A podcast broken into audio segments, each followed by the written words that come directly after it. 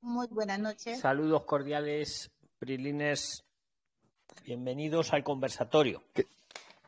¿Qué, tal, señor Luis? ¿Cómo le va? Saludos a todos los que os estáis conectando. Este es el conversatorio para los que nos escucháis luego en Spotify o en cualquier otra plataforma de podcast. El, conversatorio que hacemos eh, todas las semanas en el grupo de los 26.200, 26.300 prilines.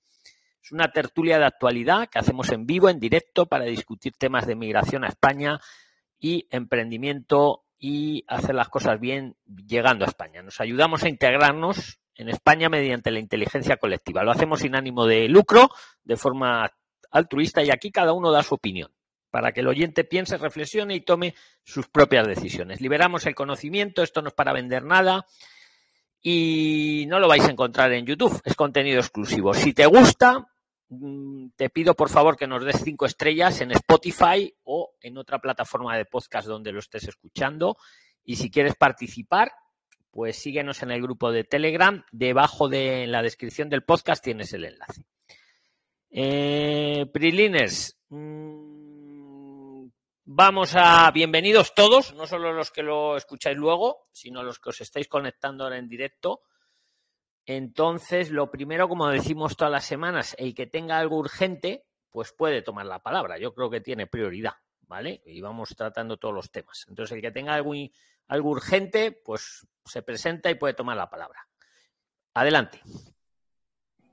Señor Luis, muy buenas tardes. Eh, con su permiso, con su venia, eh, tomo la palabra porque quiero hacer un reconocimiento. Eh, me llamo Carmenza, estoy desde Colombia. Quiero reconocer su labor y la labor de todas las personas que usted presenta como colaboradores suyos y colaboradores de todo este grupo. ¿En qué sentido quiero hacer el reconocimiento?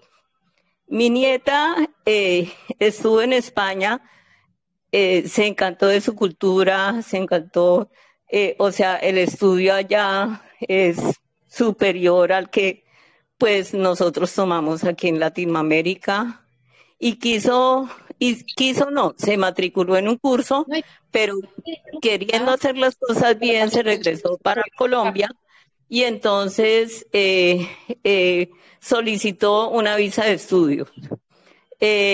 gracias a Dios, gracias a usted, gracias a la señora Claudia Moreno, eh, la visa salió en ocho días, don Luis. Fue un récord.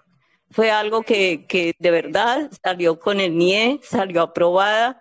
Ya mi nieta sale nuevamente para España a estudiar, a, a cumplir con, con sus objetivos. Entonces, de todo corazón, le agradezco, don Luis.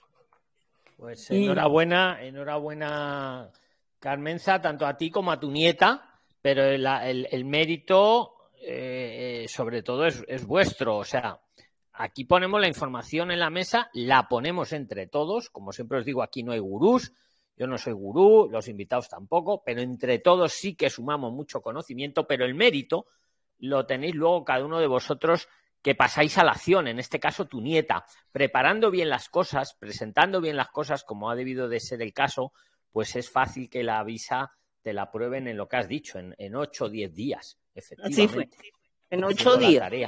Pues dale la enhorabuena de, en nombre de todos, vamos, te hablo en nombre de todos porque esto, esto es para que hagáis networking. Esto es una, unas plataformas que, que he ido haciendo, se han ido creando pero con el objeto de que entre vosotros hagáis networking y, aprendamos todos a hacer las cosas. Inteligencia colectiva, que es que antiguamente, madre mía, parecía que era un secreto el poder venir a España. Dale la enhorabuena y me alegro también por ti, Carmenza, y, muchas gracias por tus palabras. Dios, Dios los bendiga, don Luis. Esto de verdad ha sido para nosotros una especie de biblioteca telemática donde hemos aprendido, nos hemos retroalimentado y, de verdad, eh, escuchen con cuidado, todos todos los domingos estén presentes, únanse a este programa todos los domingos y escuchen de verdad todas las observaciones, todas las recomendaciones que nos da don Luis y sus invitados.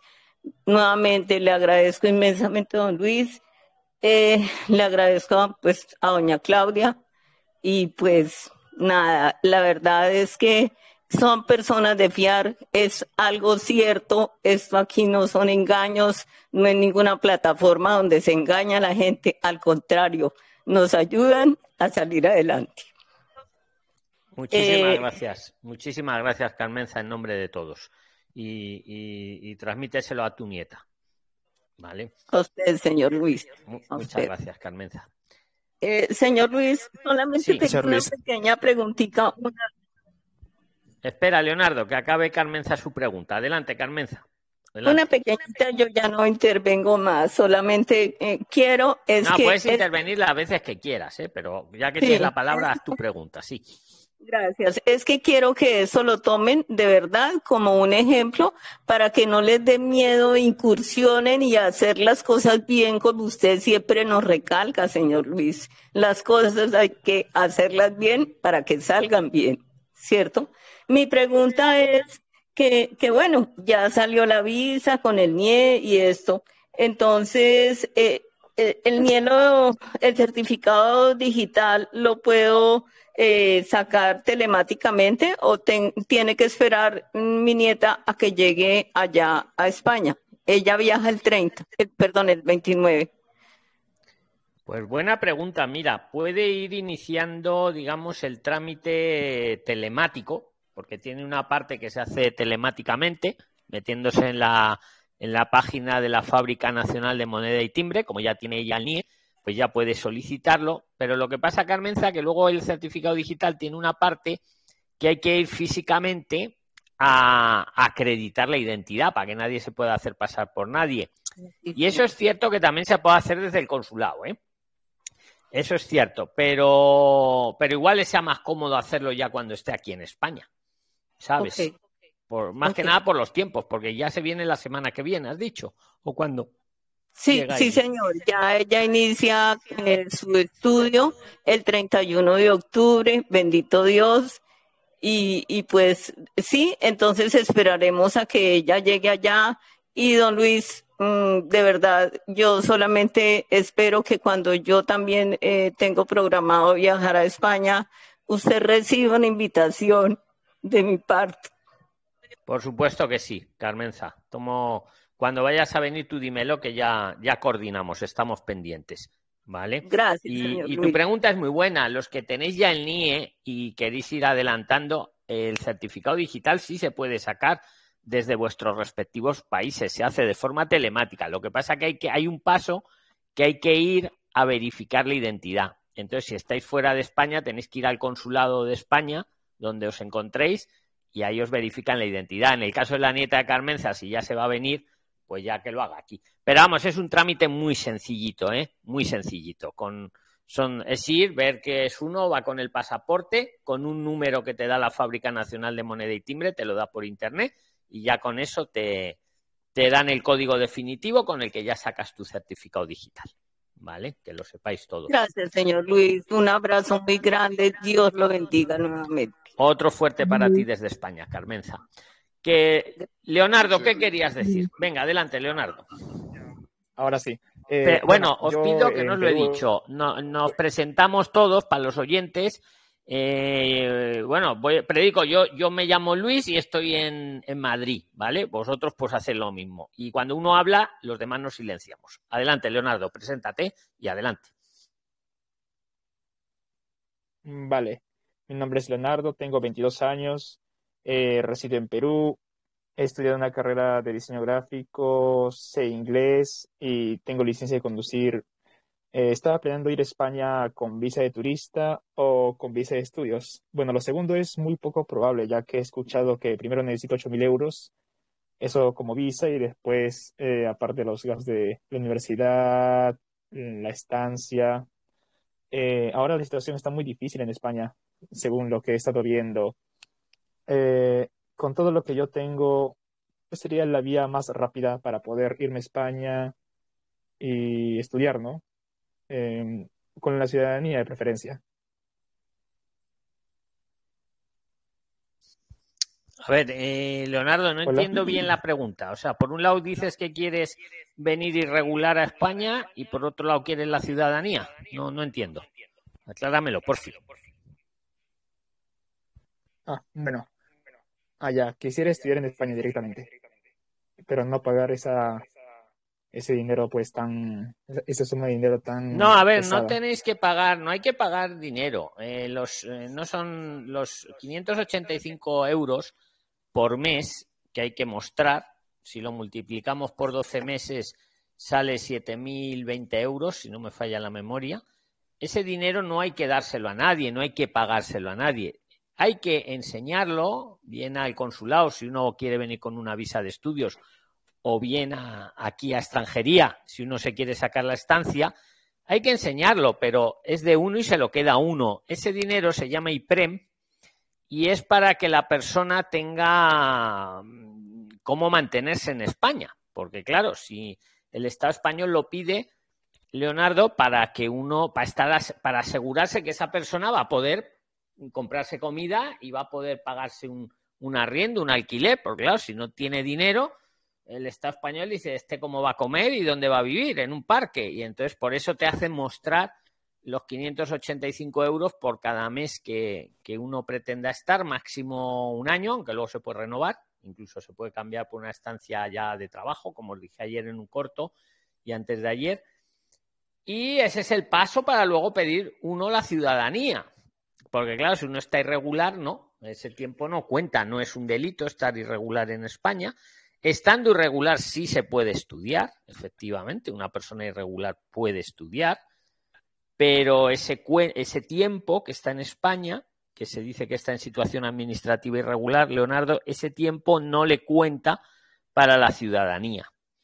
Le cuenta para pedir más adelante un arraigo, que podría ser un arraigo laboral o un arraigo por formación, cuando una persona lleva ya dos años en España o un arraigo social cuando lleva tres años en España.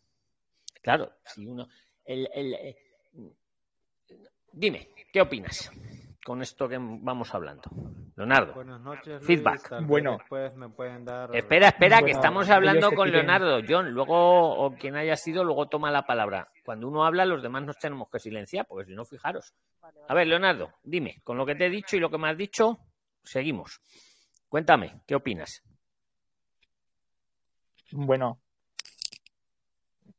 eh, tenemos que demostrar de dónde proviene esa cantidad de dinero, ¿no? O sea, los 15 mil euros anuales, ¿sí o no?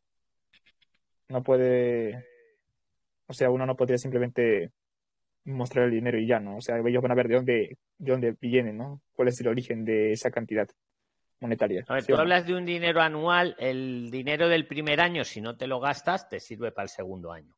Sí, el consulado te pide que lo tengas en la cuenta por lo menos tres meses, porque te va a pedir el extracto de la cuenta de tres meses, eh, si lo pides desde el consulado, o si lo has conseguido el dinero, pues yo qué sé, vendiendo el carro, vendiendo la casa, o ah, también te vale. Ahí también tú dices, pues mire, es que he vendido el carro y con esto ahí no hace falta que lleve tres meses en la cuenta.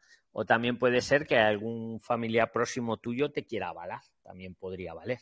¿Vale? O a veces también vale eh, no mostrar exactamente el dinero, que nos lo decía el otro día uno de los abogados que invitamos al canal, sino si, por ejemplo, uno vamos a suponer que tiene, recibe un alquiler todos los meses, vamos a suponerlo, ¿no? Y recibe esa cantidad todos los meses, eso también le valdría al consulado para acreditar esos fondos. Lo que quiere, lo que quiere ahí el Estado español es asegurarse que uno se va a poder mantener. Aunque también ya sabéis que ahora os va, puede uno trabajar hasta 30 horas a la semana, que está muy bien, pero por si acaso se curan en salud y quieren que mostréis con lo, que vas a vivir. Ahora, que te lo gastes o no te lo gastes, Leonardo, eso es cosa tuya. Y si no te lo gastas, para el siguiente año ya lo tienes. Pero es que lo suyo es al siguiente año, es la gran novedad que hay ahora, porque antiguamente había que estar así tres años, renovando y renovando y renovando el estudio. Tres años. Y al cuarto ya podía cambiarlo por una residencia y trabajo. pero es cara al año. Es cara a los suyos al año, pues ya me lo cambio por una residencia de trabajo y ya no tengo que, mostrar más IPREM ni seguir estudiando si no quiero. Dime algo más si quieres y si no, pues pasamos a, más temas. Leonardo, si te queda alguna duda de esto, la decisión evidentemente es de cada uno de vosotros. Cosa, la manera Yo no te voy a decir ni haz esto ni haz lo otro. Como siempre os digo, damos nuestra opinión. ¿Vale? Dime si opinas algo más, Leonardo.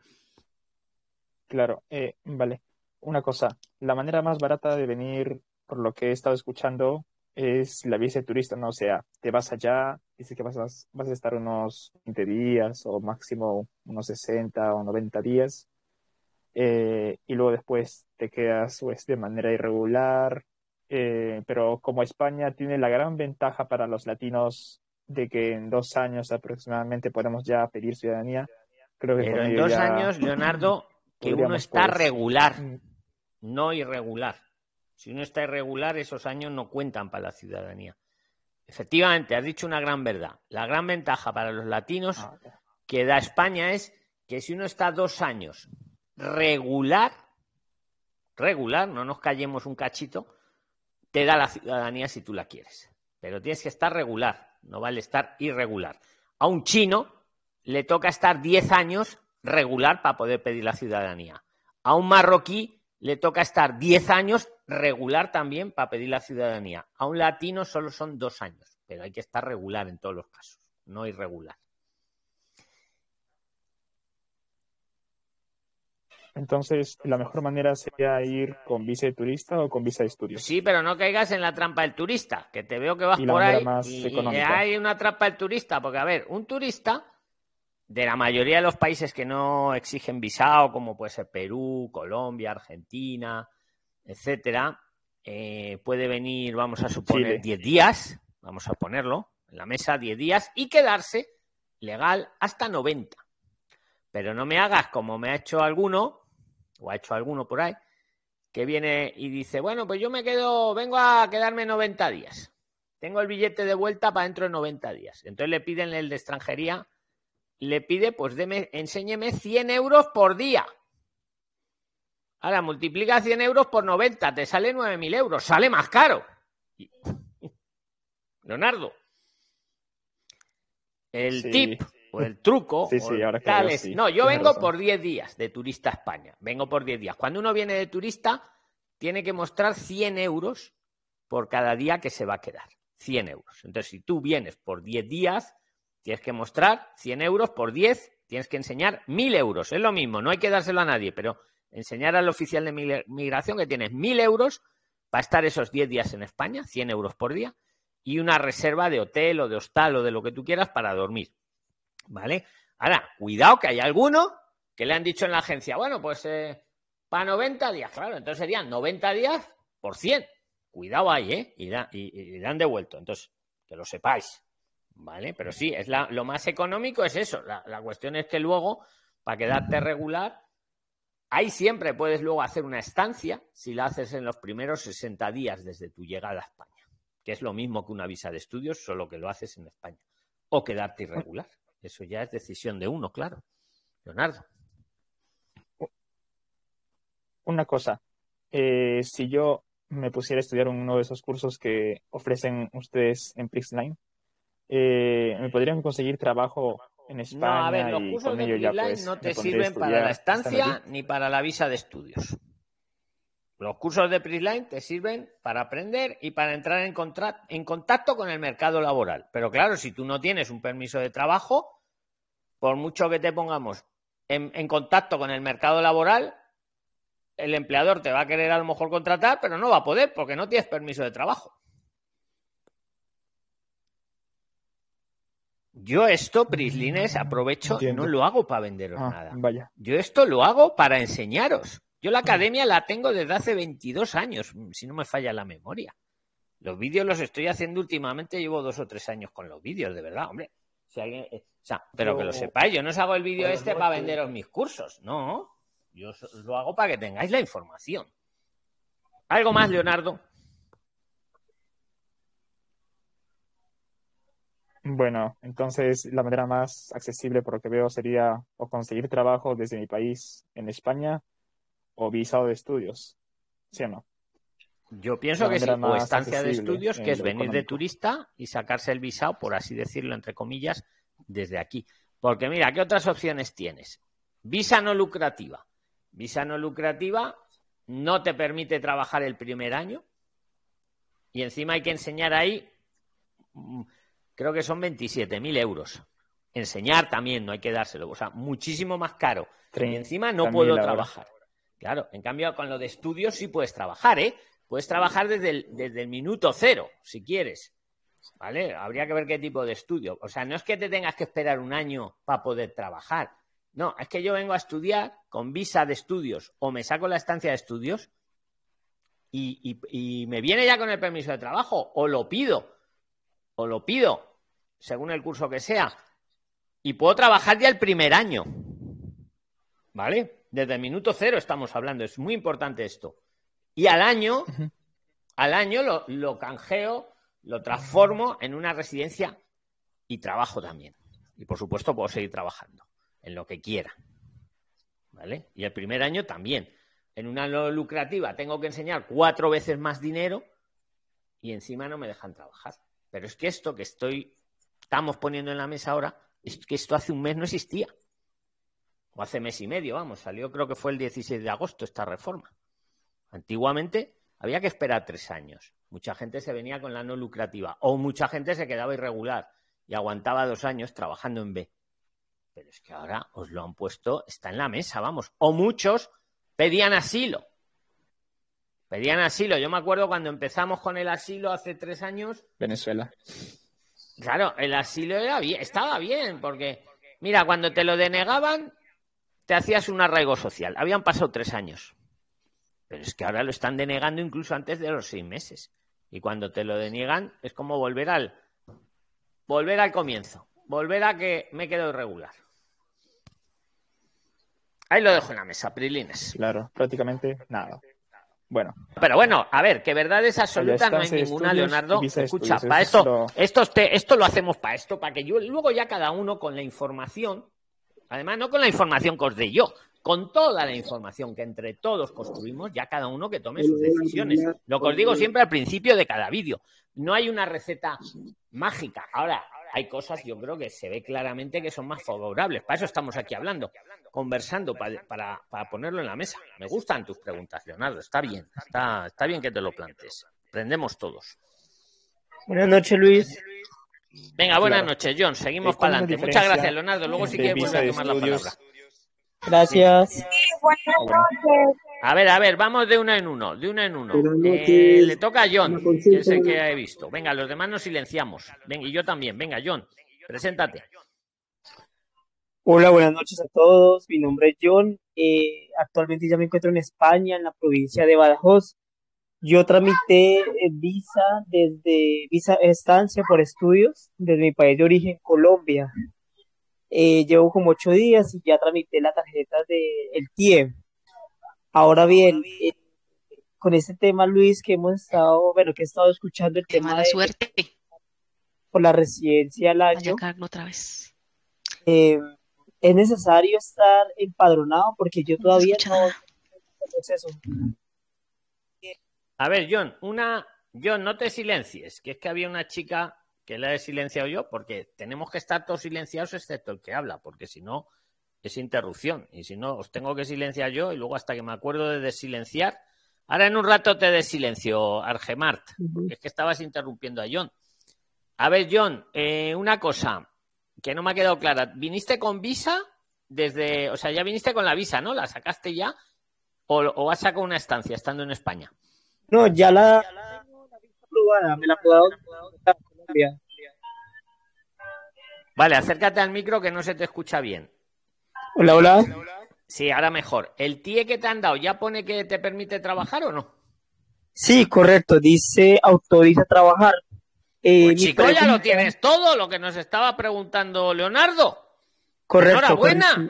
Pues ya puedes ponerte a trabajar y ya dentro de un año pides permiso ya de residencia y trabajo, si no quieres seguir estudiando. Enhorabuena, John. Ajá, gracias. Pero Luis, la consulta era propiamente eh, para ese proceso de residencia que hemos estado hablando y que es una novedad por el tema de la estancia de estudios, es necesario estar empadronado porque ese proceso todavía no lo he logrado, no he podido empadronarme. ¿Tú escuchaste el conversatorio de la semana pasada? No, Luis. No, no, se no. nota, John. Se nota. Porque estuvimos hablando media hora del empadronamiento. Que el empadronamiento es un derecho. ¿Por qué no te has empadronado, John? Mm, porque llegué a la casa de una, de una conocida, una amiga, ella me, ella me subarrendó una habitación, pero no me hizo contrato. Entonces cuando Pero no fui al ayuntamiento para empadronarte, para empadron- Bueno, a todos los que no escucharon, el, el, el conversatorio de la semana pasada está ahí colgado, está en Spotify y está también en el grupo de Telegram de los 26.000 prilines. Escucharlo luego los que no os podéis empadronar, incluido John y todos. Os voy a hacer ahora un resumen muy rápido, pero la chicha está ahí. El empadronamiento, John, es un derecho. Es un derecho que tiene el ciudadano, la persona, a empadronarse, independientemente de lo que diga el arrendador. Independientemente. Que no te haga contrato, o incluso que no la pagues, porque es una amiga, vamos a suponer, no impide que, que te pueda empadronar. No es motivo para que no te quiera empadronar. Toca evangelizar muchas veces, escuchar ese, ese podcast. Pero os lo digo muy rápido. Si no la logras convencer y dile que no tenga miedo, que empadronar, y lo digo para John y para todos, que empadronarte no te no le va a venir luego Hacienda a, a pedirle dinero, no, porque yo- puede estar la amiga de John invitando a John y le ha cedido la habitación para que viva ahí y ya está. Y eso, eso no le quita el derecho a empadronarse.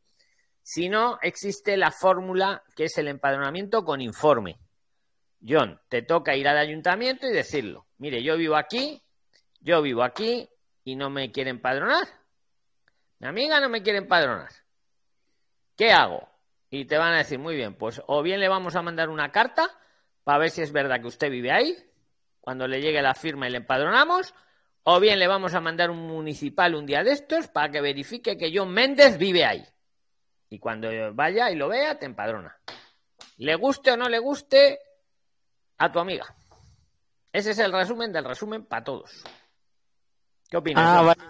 No, vale, vale, vale, Luis. A ver, así bueno, sí procedo.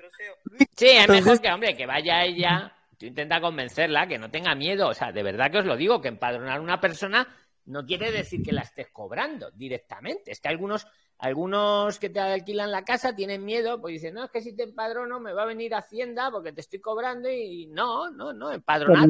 Cuando se empadrona a alguien no pone lo que está pagando, ni lo que le paga, ni lo que deja de co- cobrar. Puede ser, de verdad, quedaros con la figura del amigo. A un amigo, yo puedo coger un amigo, le invito aquí a vivir aquí en, en una habitación, en mi casa, y no le cobro, y, se- y le empadrono igual. ¿Vale? Quedaros con intentar convencer por ahí. Y si no, el empadronamiento sin, sin, o sea, se llama empadronamiento con informe. ¿Vale? No lo confundáis con empadronamiento sin domicilio, que el empadronamiento sin domicilio es para el que no tiene casa, para el que vive en un parque. ¿Vale? Es empadronamiento con informe, se llama. Vale. Luis, Venga, yo tenía escúchate el podcast de la, de la semana pasada, que está bien explicado ahí, profundo, el, todo el que quiera empadronarse, que ahí damos el paso a paso, ¿vale? Pero está ahí. Es- Este, este es el resumen. Luis, más que todo, más que todo lo hacen los ayuntamientos es para saber cuántos habitantes hay en cierta comunidad. Así es, César. Es que, efectivamente, el empadronamiento nos interesa a todos, a todos. Le interesa al, al Estado, como dice César, porque el Estado tiene que saber en todo momento dónde vive la gente, cuántos somos, cuántos dejamos de ser, para el tema de la educación, de los niños, de la sanidad, ¿vale? Necesitas saberlo. Y a cambio, pues te da muchos beneficios el estar empadronado. Yo respondiendo a la pregunta de John, mm, sí, te, te suelen pedir que estés empadronado, más que nada para ver, John, a, qué oficina de extranjería te tienes que dirigir para pedir luego el, el permiso de residencia y trabajo, ¿sabes? Sí suelen pedirlo, ¿vale, amigo? Ah, ok. Luis, una, una segunda consulta y la última ya. Eh, si al año tramito la residencia, ¿es posible que a los dos años, como estabas hablando, por ser latino, también pueda optar por la nacionalidad o son figuras totalmente diferentes? Es, es, es factible. O sea, en estos momentos estás con una estancia, porque has venido con una visa, y este Correcto. tiempo, este, este primer año, no te cuenta para la nacionalidad. Pero a partir del, del año que viene, cuando lo transformes en una residencia para trabajar, ahí sí, ahí ya te empieza a contar el tiempo para nacionalidad. Entonces, cuando llevéis dos años, los que sean latinos y lleven dos años con residencia, ya pueden pedir la nacionalidad en cuanto hayan pasado esos dos años. ¿Vale? Listo. Sí, Listo. la respuesta es positiva, John. Sí. ¿Vale? Listo, gracias. Venga, a ver, Vladimir. Vladimir ha ganado. Muchas gracias, John. Muchas gracias a todos los que estáis escuchando, tanto aquí en vivo como en como luego. Venga, vamos a hacer una cosa, que Vladimir haga ahora la aportación, la pregunta, y si es pregunta, el que le responda, luego tiene la palabra, para que estemos todos atentos. Adelante, Vladimir. Preséntate, porfa. Buenas noches, Luis. Mi nombre Le toca a Vladimir. Venga, Luz y, y Emilcito nos silenciamos. Y yo también. Venga, Vladimir, preséntate, amigo. Buenas noches, don Luis. Mi nombre es Vladimir Terán, vengo de Venezuela y acabo de llegar hace ocho días aquí a España. Mi consulta es la siguiente. Eh, mañana voy a ir a una FP a inscribirme para hacer un curso, eh, pero no tengo el dinero suficiente para hacerlo por un año.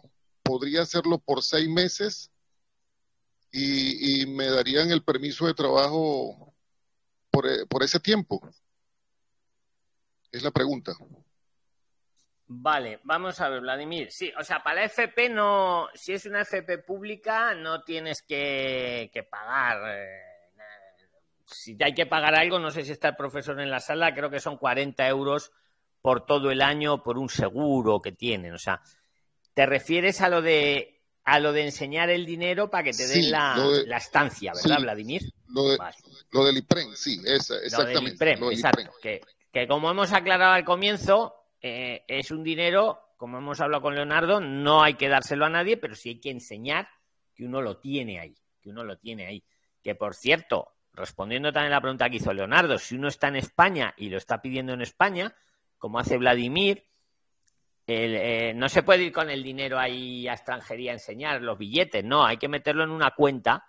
Ahí, Leonardo, no te piden la antigüedad, porque acabas de llegar a España, lo has podido traer a lo mejor en billete y lo has metido en la cuenta, ¿vale? Ahí no te piden lo de los tres meses. Lo dejo en la mesa para que lo tengáis. Vladimir, pero tú eres de Venezuela, ¿no? ¿Me has dicho? Sí, señor. Gracias. Vale. eh, y tú no te pides asilo, Hola. entonces. Espera, mal, malinché, que estamos hablando con Vladimir. ¿No te pides tú, Vladimir, eh, asilo, amigo? Eh, bueno, eh, eh, venía con esos planes de pedir asilo, pero escuchando los videos anteriores donde hablan que es mejor conseguir eh, la estadía en más corto tiempo, eh, me voy por la estancia por estudio. Pero Vale. entonces, para cubrir el año completo, no tengo el dinero completo. Entonces, la, la consulta mía era ver si lo podía solicitar por unos seis meses para eh, ese dinero sí lo tendría como demostrarlo. Sí puedes, sí. Sí puedes por seis meses. Entonces tienes que demostrar, pues, mucho menos. 585 por seis meses. Exacto. La mitad. Sí, ahora, mitad. una- y luego puedes me- renovar. Y luego puedes renovar. Si no te has gastado el dinero, te puede servir el mismo dinero para renovar. Efectivamente. Ok. Ahora, una vez que yo me inscriba en la FP y tenga ya la inscripción y todo aprobado, ah, ¿me dirijo a dónde? Para que me den el permiso de, de poder... Pues eh, tienes NIE, Vladimir. No, todavía no tengo. Es que la idea, la idea que tiene el Estado es que lo hagáis telemáticamente. No hay que dirigirse a ningún lado ni pedir citas. Hay que coger el, el, el NIE, se saca uno el certificado digital, como hacía Carmenza, como nos preguntaba Carmenza al principio del, del podcast, que ha hecho su nieta, que lo- bueno, ella ya tiene el NIE, se va a sacar el certificado digital, y con el certificado digital te permite que desde el móvil o desde el PC presentas la estancia.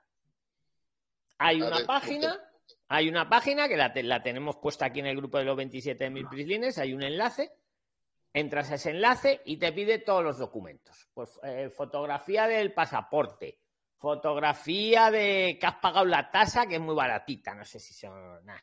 Eh, la, la- la fotografía de la matrícula de la FP que te han admitido. y, la, el extracto del banco, donde tienes el dinerito. 585 por seis meses, por ejemplo, si es que la pides. Pues, pídete si puedes siete meses, Vladimir. ¿Por qué? Porque si el curso es de más de seis meses, puedes pedir el permiso para trabajar en un paso posterior. Si es de menos de seis meses, no. Pero si es de más de seis, pídete por lo menos de seis meses y un día. Ah, para poder trabajar desde el minuto cero luego. Pero voy a darte otro dato, espera, pero voy a dar otro dato. Como eres venezolano, a ver, yo creo que a día de hoy la mejor manera para venir a España y trabajar es la visa o la estancia de estudios, mi opinión. Quien puede tener más duda soy los venezolanos. ¿Por qué? Porque aunque os van a, negar también la residencia, o sea, eh, perdón, os van a negar también la protección internacional, el asilo, os lo van a negar, como al 86% de las personas que se lo niegan. Al venezolano, cuando se lo niegan, le dan otra residencia. Y cuando hablo de residencia, cuenta para la nacionalidad, que hablábamos antes. Entonces, a un venezolano igual le sigue interesando pedir la protección internacional. Te lo dejo en la mesa para que tú, Vladimir, lo sopeses. Si no fueras venezolano, te diría que perfecto. Piensa que a, otras nacionalidades les deniegan el asilo y se quedan irregulares. A los venezolanos os deniegan el asilo y os dan una residencia por razones humanitarias, porque los jueces de España, no los políticos, ¿eh? que os quede claro, fueron unas sentencias del Tribunal Supremo de España de hace unos años que dijeron que la situación en Venezuela estaba declarada, pues eso, de crisis humanitaria o como le llamaran, y que entonces a, que, a todo venezolano que pidiera la protección internacional, aunque se la negaran, que le dieran la residencia, que es mejor, porque es una residencia y una residencia te permite trabajar y te permite luego contar para la nacionalidad. El fallo de esto es que no vas a poder trabajar hasta los seis meses de que hagas la segunda entrevista. Ese es, entre comillas, el fallo que veo. Pero yo te lo dejo en la mesa para que tú tengas la máxima información, Vladimir, y tomes la mejor decisión. La ventaja que ahí no tienes que enseñar el dinerito, pero no puedes trabajar en nada hasta seis meses de la segunda, ojo. Y también otra, otra desventaja que tiene la cita, la famosa cita, que no hay citas y te toca una cita y otra cita, dos. sí, por eso es que por eso es que tomé esta segunda opción porque eh, desde que llegué he estado intentando sacar la cita y dice que no hay cita en este momento, no está disponible. Entonces, eh, he ahí el tiempo que me pueda tomar, tomar eh, sacar la primera cita para después volver a, sacar otra segunda cita. Entonces, por eso me pareció más viable la opción de, estancia por estudio. Pues ahí lo, ten, a, ver, venga, a ver si Doris, exacto. Venga, Doris, ayúdale también a Vladimir. Venga, entre todos. Bienvenida, Doris. Buenas noches, soy Doris y estoy en Madrid, una Prislines seguidora del canal, que bueno, aporto la información que aquí aprendo. Una Prisliner avanzada, que lo sepáis. Gracias, Luis. Vladimir, cuando tú presentas la estancia de estudios y pides por seis meses, pero el centro de estudios te va a dar no te va de, eh, la constancia de admisión, ahí tiene que poner cuándo comienza y, cuándo termina, cuánto es, y aquí en España saben que la formación profesional son dos años, por tanto que tu estancia debería ser por un año. No vaya a ser que rebotes porque tú solamente tienes para seis meses tu dinero, porque tú dices, yo pido eh, seis meses, pero no es cuestión que tú pidas, sino que concuerde con el tiempo de estudio y el tiempo de estudio es una formación profesional que eso es dos años y que te la van a dar por un año. Ahí no vaya a haber contradicción y después luego te la niega. Yo concuerdo con Luis. En el caso de venezolanos, es mucho mejor pedir en la protección internacional porque son venezolanos, ganan la residencia. Al negarles la protección internacional, el famoso asilo, ganan la residencia y eso es más que adelantarse, pero un paso gigante, porque ya tienes residencia. Con, ese, con esa residencia, dos años ya pides nacionalidad. Captura cada vez que estás intentando sacar cita, tú mismo hazlo, hay paso a paso que aquí en el Telegram te lo dicen, cómo sacar esa cita de asilo. Captura que no hay cita, no hay cita, para que en algún momento tú digas, ya me pasé de tres meses, pero no había cita. Y por eso que recién lo estoy pidiendo. He escuchado a varios Prisliner que han sacado la cita después de los tres meses. Y, y el argumento, y válido, es de que no había cita. Entonces, tendrías que ver tu segunda opción, no vaya a ser contradictorio con la cantidad de años que es el estudio y tú estás pidiendo solamente por seis. Pienso con cuidado ahí. Y bueno, el asilo sería para mí, en mi opinión, tu mejor opción. Hola, yo quería hacer una aportación, si se puede. Si es de esto que estamos hablando, sí, Malinche, si no, no. Sí, claro que sí. a ver, pues aporta, pero venga, aporta, aporta. Eh, eh, eh, todos silenciados, Luz María, todos silenciados yo también. A ver, aporta Vladimir. Muy interesante lo que ha dicho Doris. Lo que ha dicho Doris, muy interesante, ¿eh? Vladimir, adelante, Malinche. A ver, yo les quiero hacer una aclaración. Cuando se solicita, cuando se viene a solicitar una autorización de estancia, que es dentro de los tres meses después de la fecha que se ingresa en territorio español. No, no, no, dentro de los primeros 60 días, Malinche. La información hay que darla correcta.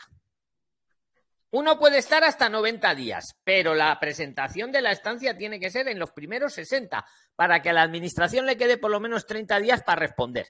Que luego responderán o no, pero es lo que dice sí es para estudios superiores, prácticas no remuneradas, voluntariado o intercambio de estudiantes. Quiero aclarar que es para estancia por estudios superiores, es decir, superior al grado. Es decir, no, no, no, Malinche, no, no, no, no sé de qué grupo vienes tú.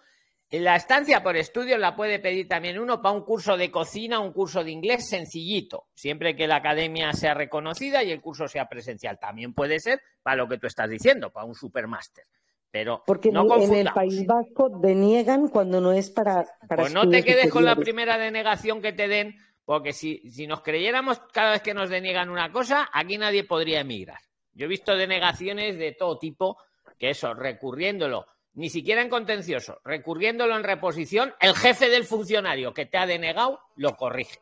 ¿Por qué están denegando tonterías que no son muchas veces? Porque ponen funcionarios interinos que los contratan para seis meses, están mal formados y, deniegan. Y deniegan por a veces cosas que no son. Haces un recurso de reposición mientras estás regular, porque estás a espera de respuesta de la administración, lo ve el jefe del funcionario interino que lleva ahí cuatro meses y te dice, pues que no. Y en cambio, lo que está diciendo Doris, ahí sí estoy muy de acuerdo, porque Vladimir, aunque la FP dure dos años, ellos sí que te van a pedir, a lo mejor, eh, los dos años nunca os lo van a pedir, ¿eh? porque la estancia, la visa siempre la dan máximo, máximo por un año. Aunque el curso dure dos, te la dan por un año, luego renuevas.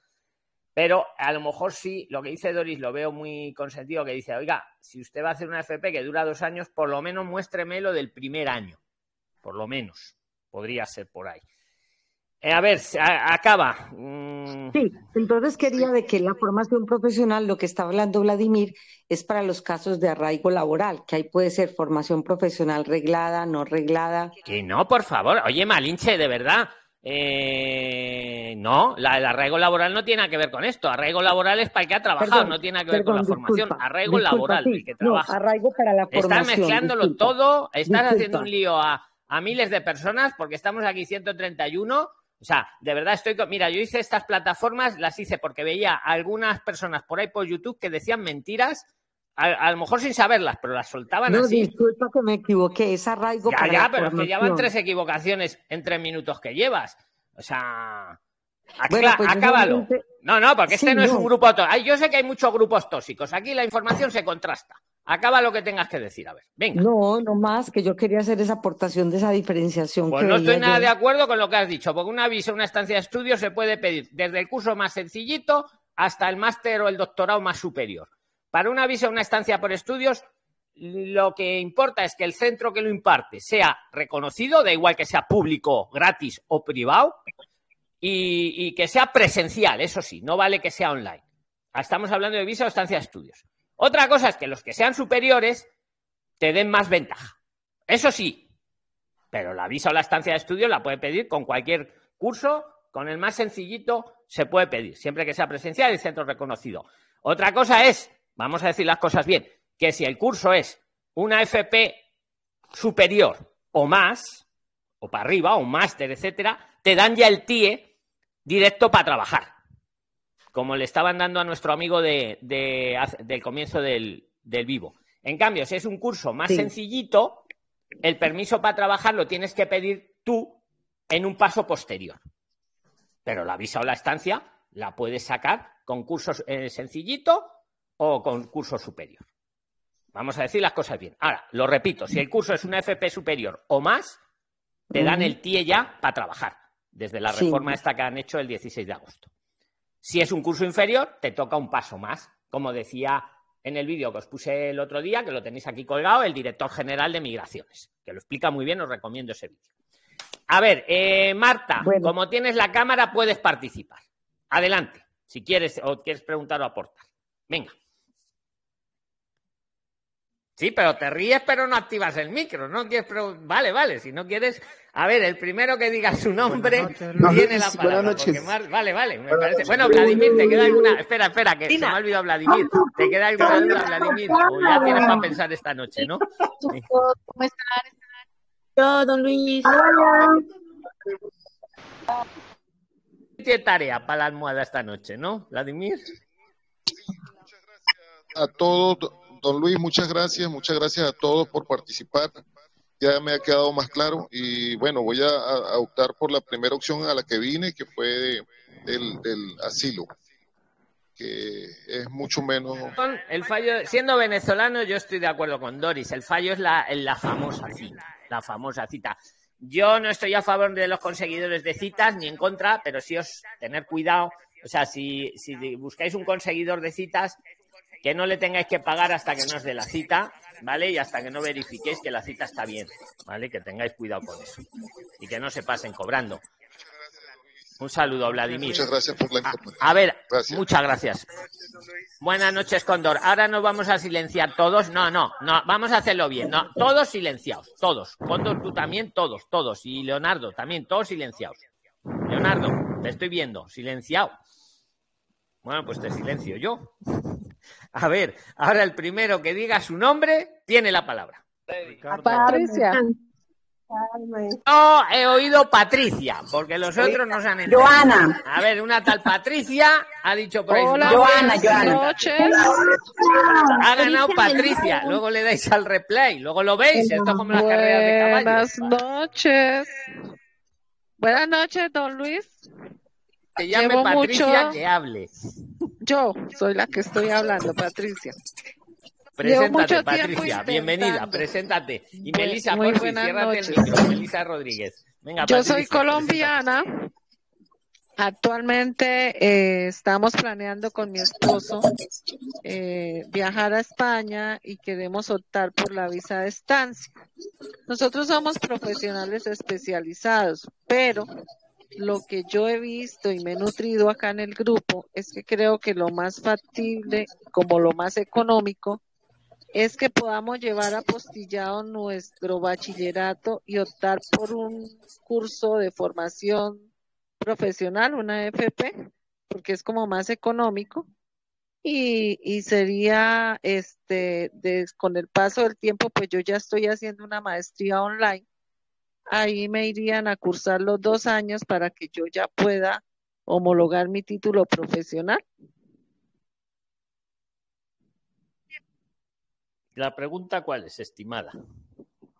Mi pregunta es, ¿puedo homologar así yo sea profesional? Pero como me sale más económico eh, hacer una, un técnico, como lo llamamos acá en Colombia, o sea, una formación eh, profesional, que es lo que ustedes llaman un FP de grado superior. Este, Pero un, inciso, un, inciso que te hago, ahora, ahora continúas, para que le quede a todos. Una FP superior, vale, perfecto, pero para, si queréis que os sirva para la estancia, para la visa o para la estancia, tiene que ser presencial. ¿Vale? Que también sí, sí, sí, sí, señor. ¿Vale? O sea, tenéis que distinguir una cosa importante. Para conseguir el título, Puede ser online, por supuesto que sí, Patricia, por supuesto. Y, pero si lo que queréis es utilizar ese estudio para la visa o para la estancia, el requisito es que sea presencial. Luego, si encima de presencial, como nos decía la chiquita anterior, es superior, pues mira qué bien, porque ya me sale con el TIE directo para trabajar. Si no, me toca pedirlo, que también lo voy a tener. ok, don Luis. Y, y, me, y yo tengo otra pregunta. Nosotros tenemos una niña de 8 años. Entonces, si pedimos la estancia de Colombia, tendríamos que demostrar por ella también el IPREN, que es el 75% de quien de, de lo que vaya a demostrar el quien pide la estancia. Bueno, a ver, si, eh, eh, espera, espera. A ver, yo os corto, pero no es que me enfade con vosotros, ¿eh? que los españoles hablamos así. Lo digo también por la otra chiquita de antes. Lo, digo sobre todo para los despistados que oyen luego esto, lo oyen en el coche, en, en donde sea. Y si lo pides, Patricia, desde Colombia, lo que estás pidiendo es una visa de estudios. Ah, ok. Si lo pedís estando en España, es lo mismo, pero se llama estancia. Pero eh, la figura es la misma, pero cuando lo pido en España es estancia y cuando lo pido en Colombia es visa, con, el consulado de donde sea. Entonces, el acompañante, muy buena pregunta. El primer acompañante tiene que mostrar el 75% del IPRE, el primero. Si traes más acompañantes, los demás el 50% del IPRE, la mitad. Entonces, si tú vienes sola y te quieres traer a tu niña con la visa, pues el 585 enseñar de ti y, el 75 de 585 para tu hija. Si además viene tu marido, vamos a suponer, ya como es el tercer acompañante sería el 50%. Ahora, una cosa que os digo, los acompañantes no pueden trabajar. Don Luis, si que me trabajen los acompañantes o algún acompañante, lo suyo es que también se saque su visa como ha hecho la, pues la nieta nosotros lo que habíamos, lo que estábamos pensando, perdón, don Luis, es si viajamos como turistas, tal como tú nos lo has dicho ahí en el grupo y nos has orientado, que muchas gracias por este canal porque nos, nos despejan muchas dudas. Este sería viajar como turistas y a los 60 días ambos pedir la estancia por estudios. Pero, escúchame, muy importante. Espera, perdona que te vuelva a cortar. Antes de los 60 días. No me vengas de turista y te esperes a los 60 días para pedirlo, no.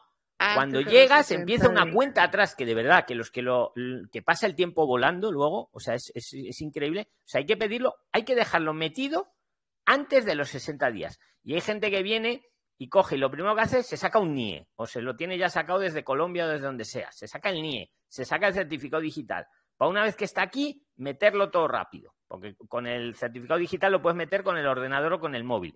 Si no, también se puede meter, ¿eh? que lo sepáis, pero es más engorroso, sobre todo luego para, hacer el seguimiento.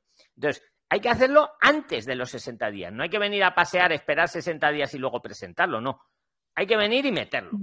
Cuanto antes. Don Luis, y sí o sí tengo que presentar, o sea, tengo que decir vengo con mi niña y presentar el IPREN o puedo es que si a tu niña, el de la escúchame, si a tu niña la quieres meter de acompañante, tienes dos opciones. O sacar la visa desde Colombia y, la, y, te dan la visa a ti, que, a, la, nieta de Carmen se han tardado ocho días. Y cuando te dan la, la visa a ti, metes a los acompañantes, y es automático también casi que te lo den, y ya os venís todos. Porque si la quieres meter de acompañante con la estancia, eh, que la estancia es pedirlo desde España, toca que la hija espere en Colombia. Toca. Aunque ahí hay un pequeño debate que si al menor de edad le dejan venir y pedirlo. Yo os pongo siempre toda la información. Vosotros sois los que luego ya decidís, contrastáis, ¿vale? Entonces, si tú quieres, la otra opción es también que la dejes irregular a la niña. Claro. Esa podría ser también otra. Tengo dos, y no pasa nada, ella tendría su protección en salud, derecho a estudiar y todo. Sí, ¿qué edad tiene? Ocho años. Sí, tiene todo. Tiene, los niños en España están muy protegidos. Pero yo no te estoy diciendo que la dejes irregular o no, ¿vale? O sea, es que luego están los de extranjería. Ah, vamos, seguro que hay alguno aquí escuchándonos. Yo te pongo todas las opciones. O sea, para traer un acompañante eh, hay que pedirlo eh, en el consulado. Si lo quieres traer de acompañante y pides una estancia, los acompañantes tienen que, estar todavía en el país de origen. Si el acompañante es un menor, hay un debate y hay casos que se lo han dado como acompañante siendo menor estando en España. hay algún caso. Y la tercera opción que se quede irregular, la niña de 8 años, que no, que va a tener sanidad y va a tener colegio y va a tener lo, que no va a poder es trabajar, pero es que con 8 años no va a trabajar.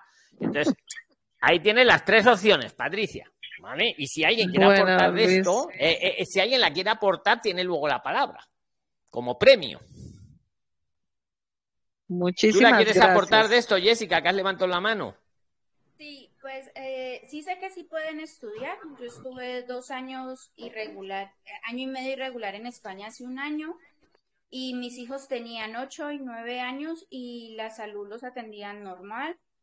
Y igual entraron al colegio, solo con el pasaporte y el empadronamiento.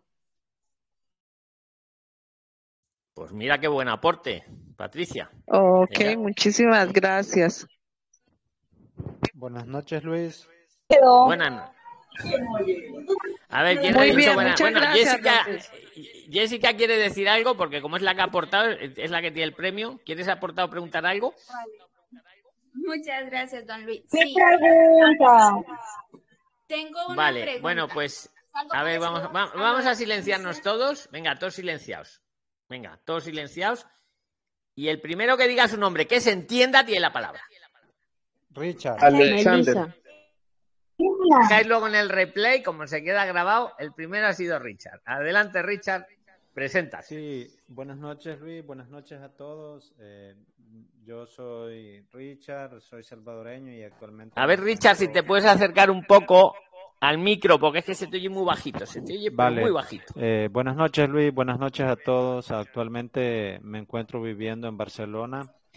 Eh, yo vine hace un año con un visado de estudio que me lo tramité por mi cuenta con la información que recopilé de, los videos y, de todos ustedes. Pero eh, voy a resumir un poco para no ser tan largo y que tengan todas las oportunidades de, de participar a mí se me hizo difícil eh, encontrar una empresa pues que me hiciera la solicitud de, empleo, ¿verdad? Porque mi, estudio es un máster, tenía derecho a trabajar 20 horas, pero había que solicitar el permiso de trabajo. No logré eh, que, que alguien me, me lo hiciera. Entonces, mi permiso se vence justo esta semana que viene, para ser exacto, el 4 yo estaba preguntando por el chat y, decía allí de que ya con un año de estudio ya puedo cambiar a trabajo por, por cuenta ajena, ¿verdad? Así es, así es. Oye, al final conseguiste que una empresa te lo hiciera, ¿no? Porque te lo dieron al final el, el permiso para trabajar. No, no, no. No, eh, no, lo que pasa es esto, de que yo durante estuve como estudiante, eh, no conseguí ninguna empresa que me lo hiciera porque siempre es lo mismo, de que lo necesitaban para allá y que no podían esperar tanto tiempo para, para solicitarme el permiso. Entonces, mi, pregunta es la siguiente. Ahora continúas, pero hago un inciso para que toda la audiencia lo sepa, que es la gran mejora que han hecho ahora, que decíais antes. En, ahora, si lo hubieras pedido ahora, te habría salido ya el TIE, autoriza a trabajar. Y no toca ir evangelizando a la empresa que te pida el permiso. Porque encima, como lo tuyo era un máster, te habría salido el TIE, autoriza. Pero sigue con tu pregunta. Exacto, entonces yo ahora me encuentro en, en, esta situación porque mi permiso vence exactamente el 4 de octubre. Yo he finalizado mi máster y lo he aprovechado, pues ya estoy con, con mi centro de estudios para que me entreguen mis notas, mi título y, y entonces yo estoy en una situación que si yo busco empleo, entiendo de que, puedo cambiar a, trabajo por cuenta ajena, pero caigo en la misma situación de que, de que es que la empresa debe solicitarme eh, el, el, permiso de trabajo o me equivoco. A ver, sí, buena, está bien la pregunta porque nos va a ayudar a aclarar todo, todo este embrollo, que bueno, yo lo veo claro, ¿eh? pero es que claro, me lo he empollado, me lo he estudiado, me lo he estudiado. Eh, vamos a ver, tú es que tienes ahí dos opciones. Como has acabado el máster, bueno, y, algo que os digo a todos, vas un poco ajustado de tiempo, aunque no pasa nada, porque tienes 90 días de gracia. Pero que sepáis todos que los papeles los podéis meter, por ejemplo, en el caso de Richard, desde dos meses antes de que os vence. se pueden ir haciendo papeles dos meses antes. Por ejemplo, si a él le vence el 4 de octubre, desde hace dos meses ya podría estar haciendo el papeleo. Claro, Ahora, si eh, vence el disculpa que 4 te de octubre, Luis. espera, si vence el 4 de octubre, tienes 90 días todavía para hacer el papeleo. Eso, eso lo dejamos de antemano. Vale. Eso para todos, que lo sepáis. ¿Qué puedes hacer tú? Es que tienes dos, dos caminos, veo yo. Un camino es el antiguo. El antiguo era el que venía, había hecho un máster nivel 6 o superior. Podía pedir luego un año para buscar trabajo o hacer prácticas o ciérrate el micro, porfa, Richard. Ahora cuando hables te lo vuelves a poner, porque si no me veo el retorno. Puedes pedir, por lo antiguo, un año para buscar trabajo, un año para hacer prácticas o un año para emprender. Siempre en los tres casos de lo que sea el máster. Limitado a lo que sea que has estudiado en el máster. ¿Vale? O emprender por tu cuenta, o buscar trabajo, o hacer prácticas. Si es, por ejemplo, por buscar trabajo, en el momento que encuentras trabajo, no te tienes que esperar el año buscando trabajo. Yo busco trabajo y a los 15 días lo encuentro, hago ya una modificación para trabajar. Y es lo que acabas de decir. Te toca decirle a la empresa que lo haga, te toca evangelizar. Yo sé que las empresas grandes lo hacen muy fácil. IKEA, VIPS, Corte Inglés, que yo conozco, lo hacen. Lo hacen, están acostumbradas. Ahora, algunas empresas, como no lo han hecho nunca, otras más pequeñas, se asustan. No, no, yo le quiero para mañana. Y la otra opción que se me ocurre, Richard, con la nueva modificación, pues lo que decía eh, la semana pasada el director general de migraciones, te pides un permiso de residencia y trabajo y ahí quedas liberado. Ahí ya es de lo que tú quieras. Y en, en todos los casos lo tienes que presentar en extranjería. Y yo votaría por lo segundo. Si alguien quiere aportarle a Richard de esto, que tome la palabra ahora. Luis, eh, una pregunta. Cuando me dices de que opta por lo segundo, esa es la duda que yo tengo. Eh, si yo solicito el permiso y trabajo por cuenta ajena, debo de aportar el contrato donde me están dando la oferta laboral o no necesariamente ya debo de tenerla. Porque al final eso es lo más difícil, pues eh, encontrar a alguien que te haga el contrato y que te espere el tiempo que extranjería se tarde en, en resolverte el trámite. Es correcto. Bueno, más que el contrato, yo hablaría del precontrato o la oferta firme de trabajo, como le queramos llamar, porque el contrato todavía no te lo puede hacer porque no tienes el permiso, ¿no? La- una oferta en firme, diría yo, ¿no, Richard? Por, por, por... Pero sí, eh, lo que ya me haces dudar, ¿eh? Porque como esto es tan nuevo, eh, desde luego, para el tema del máster, si fuera por el camino antiguo, sí te pedirían más que eso, es la empresa la que lo tiene que pedir. La empresa tiene que decir, a Richard le quiero yo contratar, todo esto lo hace telemático, ¿eh? lo hace con el ordenador, con el certificado digital de la empresa. A Richard le quiero contratar y, como ha hecho un máster, denle el permiso para que, le, para que pueda laborar conmigo. ¿Vale? Es así como se hace. Más que presentar el contrato, es que es la empresa la que te solicita a ti. ¿Vale? Me queda la duda, y lo digo públicamente, con la nueva regulación, el que ha estudiado por lo menos un año y lo ha superado, él ya puede pedir un permiso de residencia y trabajo. Mm, No lo, yo creo que tiene que ser el, el- el interesado, pero me queda ahora la duda, no te lo puedo afirmar con la mano en el fuego. Pero es muy interesante la, la reflexión que haces, Richard. Sí, Si es claro. por el camino antiguo, es la empresa la que lo tiene que solicitar. Te toca convencer a la empresa. Si es por el camino nuevo, tengo la duda. Y lo digo porque no soy gurú. Claro, ¿Alguien quiere opinar de esto? Eso es lo que yo he estado investigando, pues si no he logrado encontrar eh, eh, una información que sea así, digamos. Es que esto eh, no lo sabe nadie a día de hoy, Richard. Claro, es que claro. somos los primeros.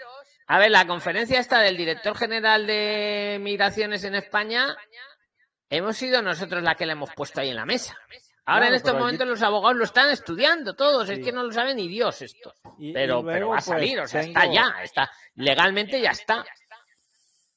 Y luego pues estoy pensando en, en, si me tramito nuevamente el visado y que ya este sí, por lo que he escuchado, ya este sí incluye eh, la palabra autoriza trabajar, que es la otra opción que tengo, pero que realmente la tengo así como de último porque implica gastos, pagar estudios y todo eso, pues, pero es como, como la otra opción que... Quiere decir estoy- que pedirte otro año más para seguir estudiando, ¿no? Ya con la nueva claro, tía. porque ahora ya, ya incluye el permiso para trabajar, si no me equivoco, ¿verdad? Claro, pero claro, claro, tienes razón, pero yo ya ahí me tiraría, yo iría ya por el a por el permiso de residencia y trabajo a por el nuevo, digamos, el sin necesidad de estudio.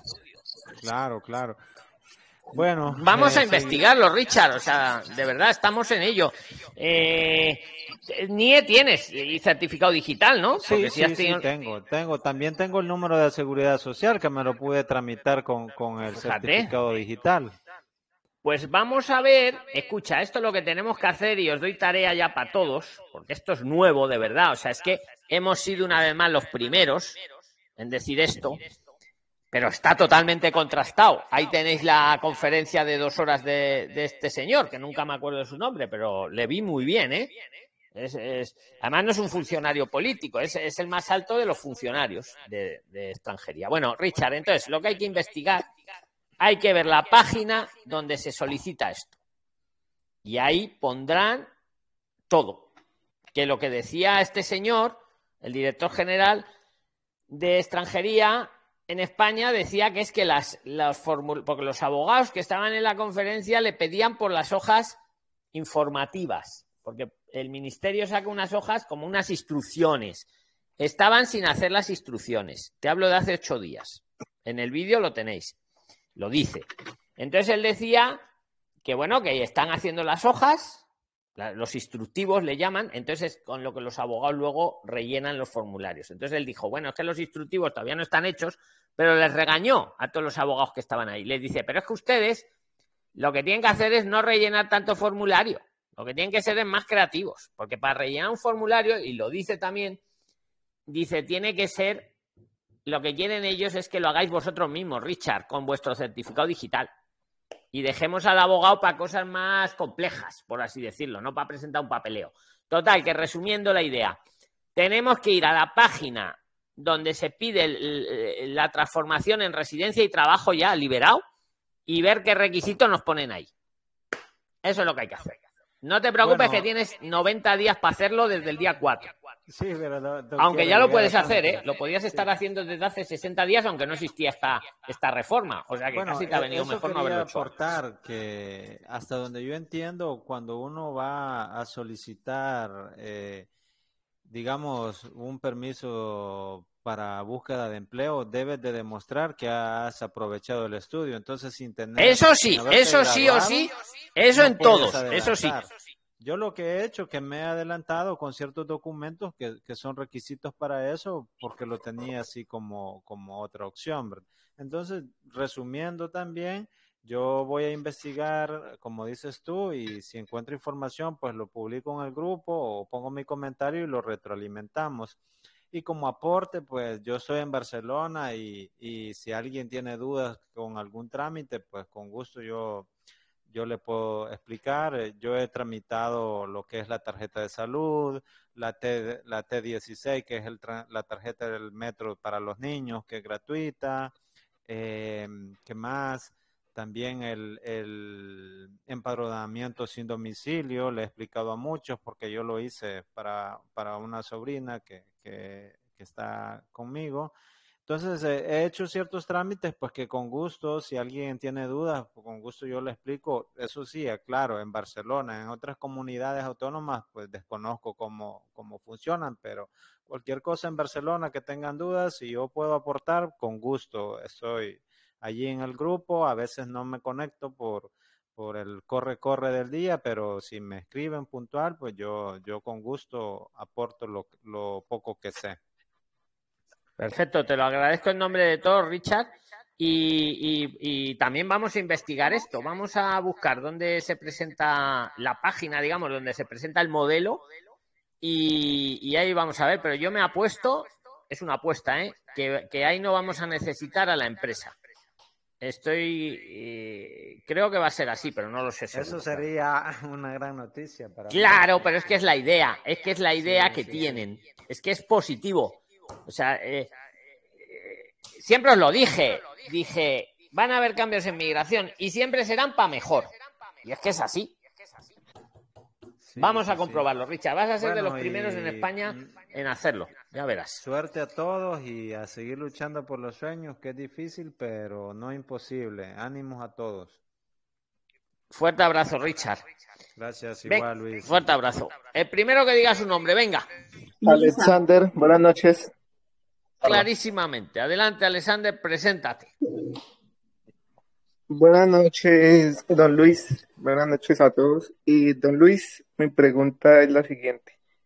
Eh, pues gracias a la asesoría del grupo, y esta semana pude sacar mi certificado digital, descargué ¿Puedo mi número de seguridad yo social. que sea lista, Alexander? Oye, Melissa, que está hablando Alexander, hombre. No os tapéis. Ah, no se escucha nada. Vale, ¿y qué le iba a decir, don Luis? Y mi pregunta es la siguiente. Yo ahorita el 7 de octubre compro mis 90 días. Mm, no sé si el, el NIE me lo dieron el 26. El NIE me lo dieron el 26, NIE fiscal que llaman. No sé si ese se corta ahorita el, apenas cumpla yo los 90 días o son 90 días a partir de que me lo dieron. Esa es mi pregunta. No, Gracias. el, el NIE, el NIE, le pongamos el apellido que le pongamos, es para toda la vida. Ese NIE, ese NIE que te han dado es ya tuyo para toda la vida. Incluso te digo más, aunque te quedes irregular, seguirá siendo tu NIE. Mm, hay gente que le pone el apellido, el NIE rojo, el NIE blanco, el NIE fiscal que acabas de decir. No, no. El NIE es número de identificación. Punto. Si me lo saco a lo mejor para un tema fiscal, pues le podemos llamar NIE fiscal, pero es que eh, me va a servir para todo el mismo NIE. O me lo saco porque me dan la, la tarjeta comunitaria y, le llaman NIE azul o no sé qué color le ponen. No, no, es un NIE. Lo que pasa es que te lo escriben en la tarjeta azul y por eso le llaman NIE. O, o me saco asilo y me dan la tarjeta roja y ahí me escriben el NIE, es el NIE rojo. No, el NIE es el NIE y es el mismo NIE y sirve para todo. E incluso aunque me quede irregular, va a seguir siendo mi NIE. Y cuando luego vuelva a estar regular, voy a seguir siendo teniendo ese mismo NIE. El NIE solo se pierde cuando uno se muere o cuando uno se hace ciudadano español, que entonces ya sí ahí te lo cambian por un DNI. Pero el NIE es tuyo, amigo. No confundamos Eh, lo que sí. es el NIE con un permiso de residencia, claro, que son cosas distintas. Sí, Luis, porque es que el 20 tengo mi cita de asilo. Entonces me dijeron que pronto me dan otro número. ¿Eso es verdad o, o no? No, te van a dar el mismo número. Cuando tengas la cita de asilo, en el ordenador saldrá que ya tienes el NIE y verás, cuéntanoslo cuando te pase, vienes y, no- y lo verificas, para que será el mismo NIE. O sea, el NIE va a ser siempre el mismo. Vale, don Luis, muchas gracias. Me saludo, sirvió amigo. mucho la información del certificado digital acá en Valencia. Gracias. Feliz noche. Perfecto, feliz noche. Seguimos, venga, el primero que diga su nombre. Melissa. Pero ha ganado, ha ganado Yogi. Ha sido Yogi, Melissa y Joana. Venga, Yogi, has ganado. Hola, buenas No, yo tardes. el que, yo el que oigo primero. Yo no, yo el primero que oigo, luego darle al replay, ¿lo veis? Venga, Yogi. Hola, buenas tardes, ¿cómo están todos? Eh, bueno, mi nombre es Joana, este, vivo en Venezuela, pero soy colombiana y pues tengo pensado ir para España, pero estoy un poco confundida este, en algo y quisiera que me, pues me ayudara en esto. Eh, yo soy residente, estoy como extranjera aquí en Venezuela, no tengo nacionalidad, solamente residencia. Entonces yo tengo a mis dos hijos que son venezolanos, pero los dos este, tienen nacionalidad colombiana. Entonces, mi pregunta es, si yo me voy para España, ¿es mejor llevarlo como, llevarlos a ellos como venezolanos o como colombianos? En mi caso, yo tengo cédula aquí de residente extranjera, pues me iría a España con esa cédula o con la cédula colombiana. Esa es mi primera pregunta. Vale, vale, te la respondo y si alguien quiere aportar, pues también que aporte. Mira, eh, lo que hemos hablado al comienzo, había un compatriota venezolano, que no sé si está por la sala ahora, pero bueno, le hemos explicado que siendo venezolano mmm, tenéis una ventaja ahora en España, que os dan la residencia por razones humanitarias. Entonces yo votaría, yo votaría por lo venezolano, aunque eso no quita que uno pueda venir, yo qué sé, pueda volar con el pasaporte colombiano y luego si va a pedir la protección pedirla con el venezolano, ¿eh? No es incompatible. ¿Mm? Pero de cara a gestiones luego con España, a los venezolanos por las sentencias estas que hubieron del Supremo, debido a la mala situación que hay allí en Venezuela, reconocida internacionalmente, pues os dan una residencia por razones humanitarias. Otro tema es el tema de las citas y el tema de que hay que esperar, ¿no? Eh, no sé, eso es lo que pongo en la mesa. ¿Quién quiere aportarla? pero- y luego, si queréis de premio, Pues- tiene la. Pero en mi caso, que soy extranjera, que so- Ajá. Sigue, sigue. ¿Tú tienes pasaporte venezolano también o no, Yogi? No, no, porque yo no soy nacionalizada en este país. Yo tengo pasaporte colombiano con la cédula de, de extranjera residente en Venezuela. Pero mis Pero hijos sí son tienen. venezolanos. Vale. Mis hijos sí son venezolanos. ¿Qué opináis? Pero Inteligencia nacionalidad colombiana. Queda claro. ¿Qué opináis sobre lo de Yogi? ¿Quién la quiere aportar? Pues ella por- le tocaría es por la ciudadanía colombiana y los hijos por ciudadanía venezolana, porque es la, eh, la- la- para que pide la protección internacional y luego le den la residencia por razones humanitarias, obviamente tiene que ser ciudadana, ciudadana venezolana. Entonces no, no vale que sea ciudadana colombiana. En cambio, para los hijos sí, para los hijos sí puede eh, eh, tramitar por la vía de porque son venezolanos, con un pasaporte venezolano. Y lo que va a pasar, hago, eh, espera, hago migración ficción. Ahora le dices, Iliana, migración ficción, que no lo sé. Como se la van a dar a los hijos, a ella la van a reagrupar. ¿Qué opinas, Liliana? Claro, justamente eso es lo que quería aportar. Eh, por más que ella sea solo residente, eso acredita que ella está en peligro si quiere pedir la, la, este, la- el asilo, Pero- ¿no? Pero sería exactamente un trámite más, es un camino, ese sería el camino. Que los Claro, hijos pero por eso ella, la reagrupen a ella. No sé si reagrupar, porque como ella es la madre y si sus hijos son menores de edad, pues están, este, ella es la representante de los chicos. Por lo tanto, ella eh, eh, está viviendo en Venezuela, en un país donde ella también está corriendo peligro. Por lo tanto, este, con justamente la ciudadanía de los niños y la residencia de ella, siendo la madre acreditando con la partida de nacimiento de los niños, yo creo que, que tendría validez para que ella pueda pedir, este, si no el asilo, pues este, la residencia por razones humanitarias. Don Luis, eh, ¿puedo comentar algo? Aporta, aporta, Carlos, por pero acércate, porfia, acércate al micro. Muy interesante lo que estáis hablando, os estoy escuchando. Acércate al micro, Carlos. Yo, yo, Creo y que me atenta, ¿eh? mejor.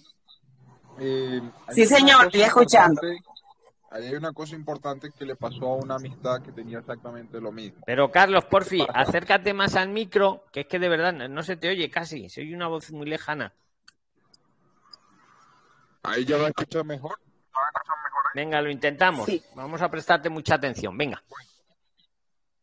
Hay un- ahí hay un detalle importante porque a una persona le pasaba exactamente lo mismo que tenía las dos nacionalidades. Y allá creo que queda ya a, a función del, del, mejor dicho, del funcionario español. ¿Por qué? Porque ella como tal no tiene una nacionalidad venezolana. Por ende, no puede, no de- no podría, por así decirlo, aplicar al beneficio como tal de razones humanitarias. Por más de que tenga residencia. Porque Pero los hijos sí, Carlos. que le pasaba Exacto, pero ya va, es porque... Pero a los hijos no los van a dejar sin madre en España. Exacto, Está claro que a los hijos los van a coger. Claro, pero lo, Pero los hijos necesitan una madre. lo que yo quiero decir es cuestión de hacerlo con paso cuidadoso. ¿Por qué? Porque a ella, el funcionario, tienes nacionalidad colombiana y en Colombia, y en Colombia no hay una crisis. Por ejemplo, sabemos que no tiene nada que ver porque quizás, bueno, yo vengo desde Venezuela, yo no vengo de Colombia, pero ahí es, es cuestión del funcionario, porque a esta persona la, la echaron para atrás porque le dijeron, listo, tú tienes las nacionalidades, tienes nacionalidad colombiana. En Colombia no hay actualmente conocido una crisis humanitaria. Le decía, te recomendamos que te regreses a Colombia. Y la verdad la devolvieron. Ahí es un detalle importante y eso queda claro, no es, quizás no sea con todo el mundo, pero ahí es un caso muy particular. Correctamente tiene la razón, los niños no lo van a dejar sin su madre, los niños sí tienen nacionalidad venezolana, pero la mamá es colombiana y yo creo que ahí queda mucho a criterio del funcionario. Eso es algo muy criterio y eso ya sería de paso como ¿Puedo- un poco cuidadoso. Muy interesante, Carlos. No, Luis, ¿puedo si todo lo que estamos por aportando es bueno, porque es mejor pensarlo ahora que no eso. ¿Qué querías decir, Luisa? Me Supongo que es del tema, meter ¿no? venga. Luisa quiere decir algo, creo. ¿Querías decir Sí, algo? Sí, don Luis. Don Luis, en el caso particular. Oye, yo no sé, que- o soy yo el que os oye bajo o, o qué Don pasa. Luis, ¿me escucha? No, hay, hay bastantes ¿Aló? personas que están muy bajitos. sí. Don Luis, sí, eh, ella exponiendo esa situación, digamos que le pasa también a muchas personas, yo pensaría que ella debería optar por una residencia por circunstancias excepcionales, porque aún ella no sea venezolana, sus hijos sí son venezolanos. Y si ella pudiera aplicar a una residencia por circunstancias excepcionales por la disposición 1.4 y pudiera alegar alguna de las disposiciones que salen en el artículo. Y ese es un trámite mucho más rápido, más directo, dura solamente tres meses y es una acción rápido que a ella le pudieran otorgar. Y una pregunta Gracias. que le hago yo a Yoyi. ¿Para venir de turista tenéis un poco para mostrar los requisitos? Pregunto. No, yo tengo todos los documentos de, de ellos, o sea, tengo mi, o sea, de ellos, sí, ellos tienen sus documentos venezolanos y tienen también documentos colombianos que los saqué aquí en el consulado Pero colombiano. escúchame, pero, pero una De cosa Venezuela. eh, una cosa, para que no pase lo que le ha pasado, lo que nos ha contado Carlos. Eh, la idea es que entréis de turista. Escúchame, Yoyi. La idea es que entréis de turista Ajá. y luego ya pedís residencia, pedís asilo como, co- como venezolano, como colombiano, pero no me lo pidáis en el aeropuerto que, que cuidado con pedirlo en el aeropuerto. Te quiero decir, tenéis 100 euros por día, por ejemplo, 1000 euros por cabeza para enseñar. Estoy en eso, claro que sí, estoy en ese proceso, claro que Vale, sí. pues esa es como tu garantía. Me explico. Podéis ser hasta venezolanos, tus hijos incluso, vamos a suponer que tú. Lo suyo es pasar, digamos, el filtro del aeropuerto. ¿Cómo se pasa bien el filtro del aeropuerto? Pues yo vengo a pasear a España. Vengo 10 días, aquí tiene mis 1000 euros, pase usted. Y luego ya al día siguiente te puedes poner a pedir protección internacional, ¿no? Te quiero decir, o no, vamos, pero esa es la idea, para que no pase lo que acaba de relatar Carlos Alberto con su amigo. Porque si lo pedís en O sea el que- aeropuerto, como bien os ha dicho, está a discreción del funcionario, que como tenga un mal día, imagínate, no creo que a unos niños los Claro. vayan a devolver, ¿no? Eh, Eso no lo creo. O sea pero- que es mejor es mejor ir como entrar siempre turista. como, tu- como turista todos con los requisitos del turista. Que además solo hay que enseñarlo, no se lo va a gastar nadie, es enseñar, mire. Y muchas veces no te lo piden, pero otras sí. Entonces, yo vengo a pasear. Y luego ya tengo 30 días tranquilamente para pedir asilo. Y si no encuentro cita, O sea, con- pues, pues no pasa nada porque, porque, porque la culpa es de la administración. Luis, o sea que ¿cuántos yo, años- eh, yo Ajá. Yoyi, ¿cuántos años sea tienes viviendo en Venezuela? Imagínense desde que tenía, desde que me vine cuando tenía 19 años, tengo 41 años y tuve indocumentada 5 años y me salió la eh, cédula como extranjera residente. Yo tengo una cédula que es amarilla y aparezco como colombiana residente en Venezuela. Allí No no dan la solicité- nacionalidad. Cua- Yoyi, allí no dan la nacionalidad cuando llevas dos años. Sí, aquí en España. La verdad que sí. Fui yo la que no hice la diligencia para la nacionalidad, pero sí me sale mi nacionalidad por el tiempo que tengo aquí en este país. Bueno, ya no pasa nada, porque como tus hijos, yo, a ver, yo lo que puedo poner en la mesa es, consejo, venir con el requisito de turista y también os digo, en España lo- la infancia está muy protegida, perfecto, entonces yo no creo que a, una, a unos niños le vayan a dejar sin madre, o sea, lo vería, no, no va a pasar eso. Entonces, Pero, o sea, podía irme desde aquí de Venezuela con ellos, con sus pasaportes venezolanos y yo con mi respectivo pasaporte colombiano y mi cédula de residente en este país, ¿cierto? perfectamente, perfectamente. Y lo que sí te Ok. pido, que traigáis mil euros por cabeza. Por persona, ok. que Por no se lo vas cabeza. a gastar a Sí, nadie, señor. pero te- además te van a venir muy bien luego para aquí, para España, ¿no? Eh, y entonces con eso tienes todas las garantías Y- de entrar. Y luego, pues ya pedís la protección internacional.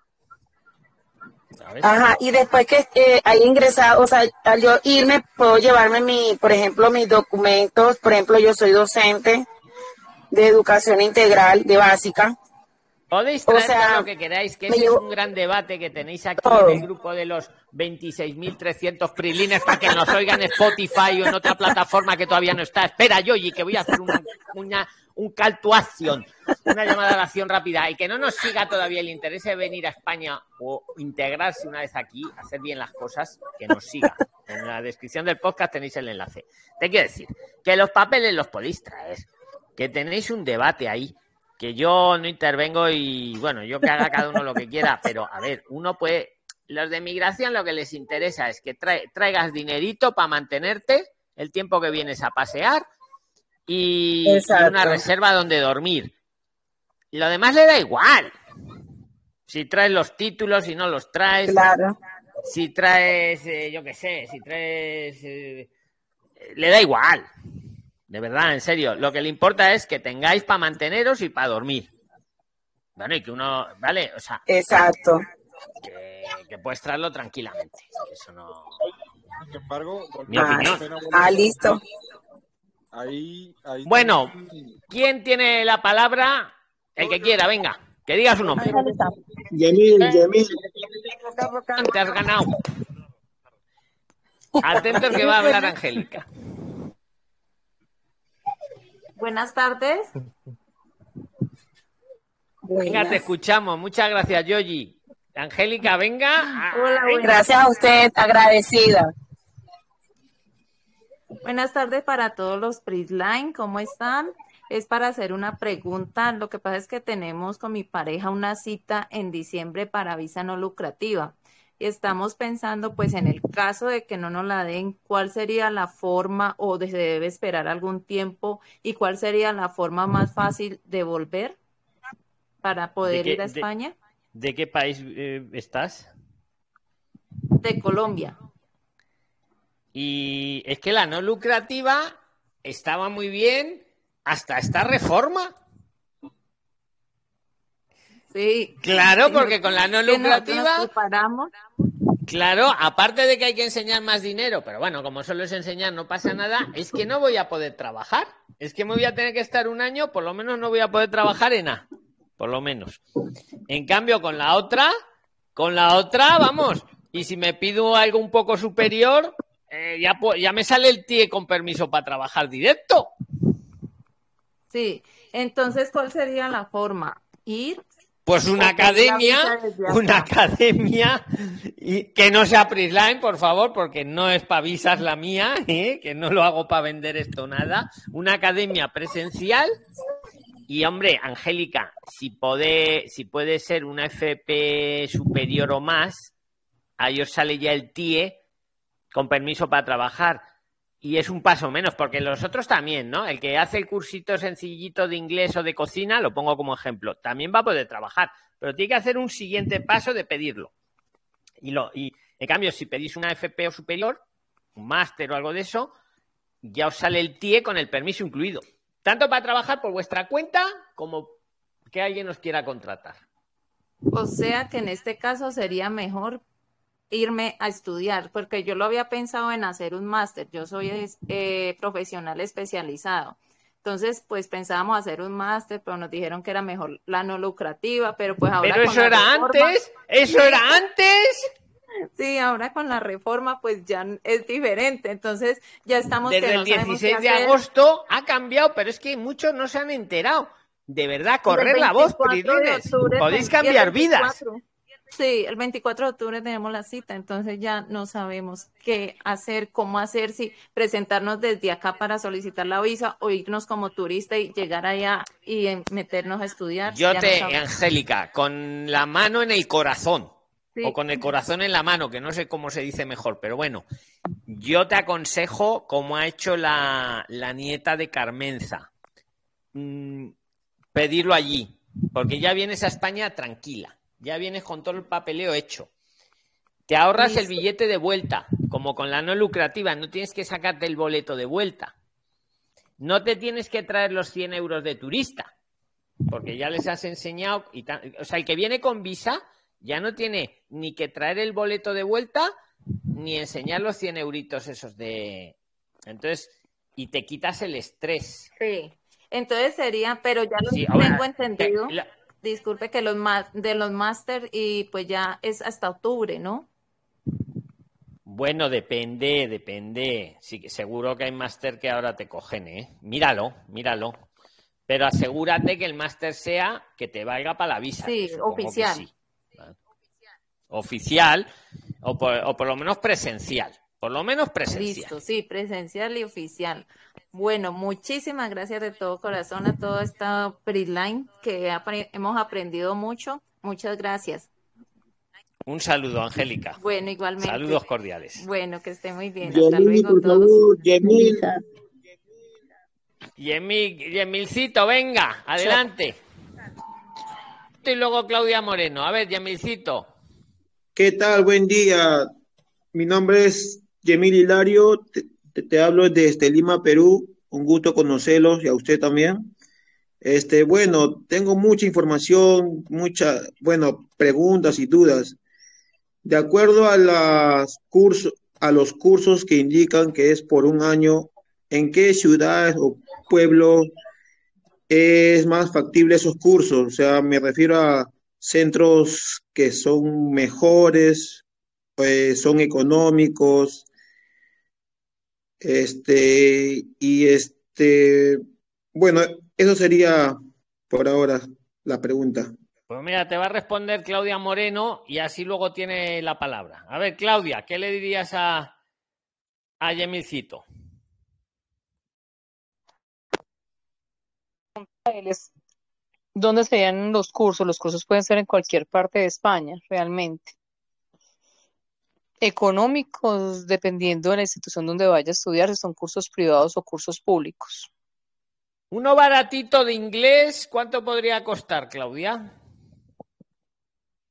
Si es en las escuelas oficiales, está costando entre 160 y 200 euros, pero se los dividen en dos, en dos contados, uno al inicio y otro al- a mediados del curso.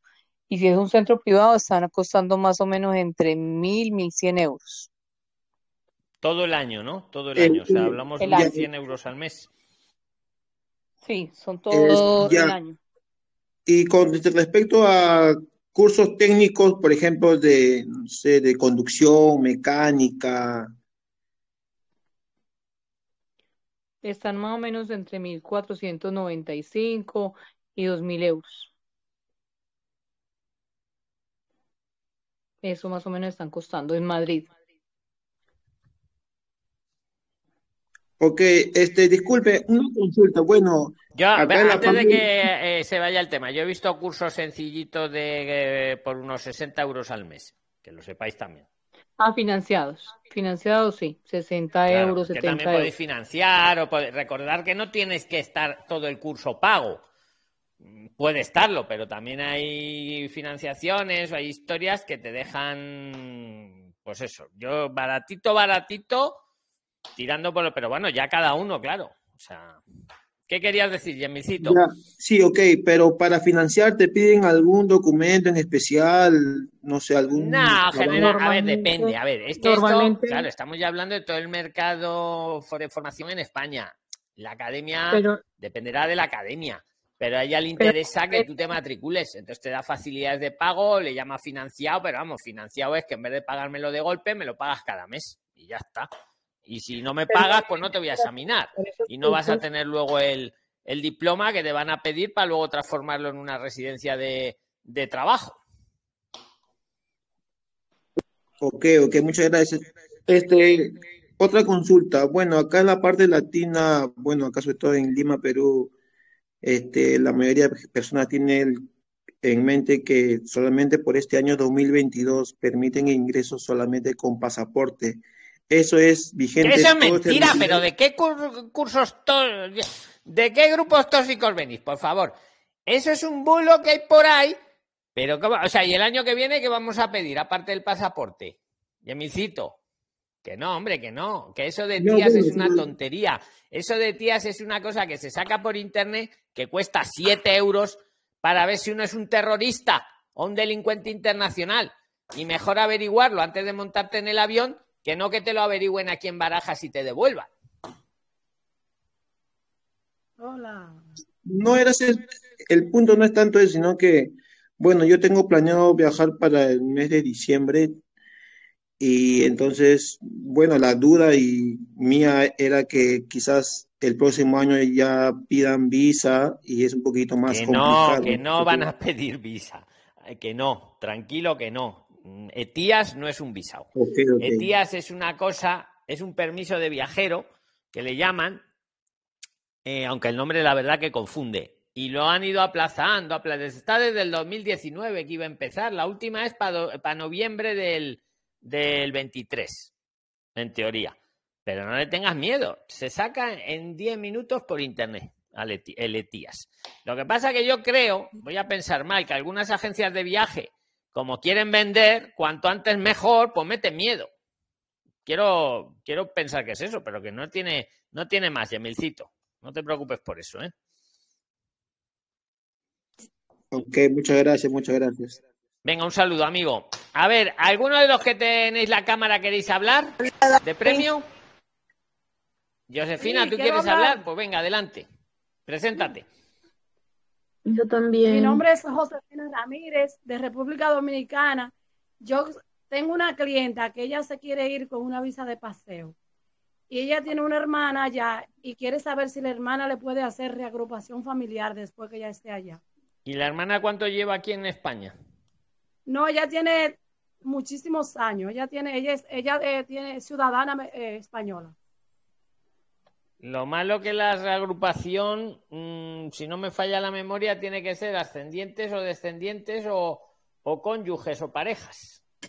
Ok. Vale, pero alguna solución puede tener tu amiga, ¿eh, Josefina? Aunque no sea esa. Gracias. Ay, un, Un saludo, placer. Gracias. Gracias Un por saludo. Hombre, ya sabéis, lo recuerdo lo que acabamos de hablar. con- Cualquier latino que lleve dos, dos años con residencia en España puede pedir la nacionalidad. O sea, que eso ya es, ya lo es todo. O sea, que, que caminos hay muchos.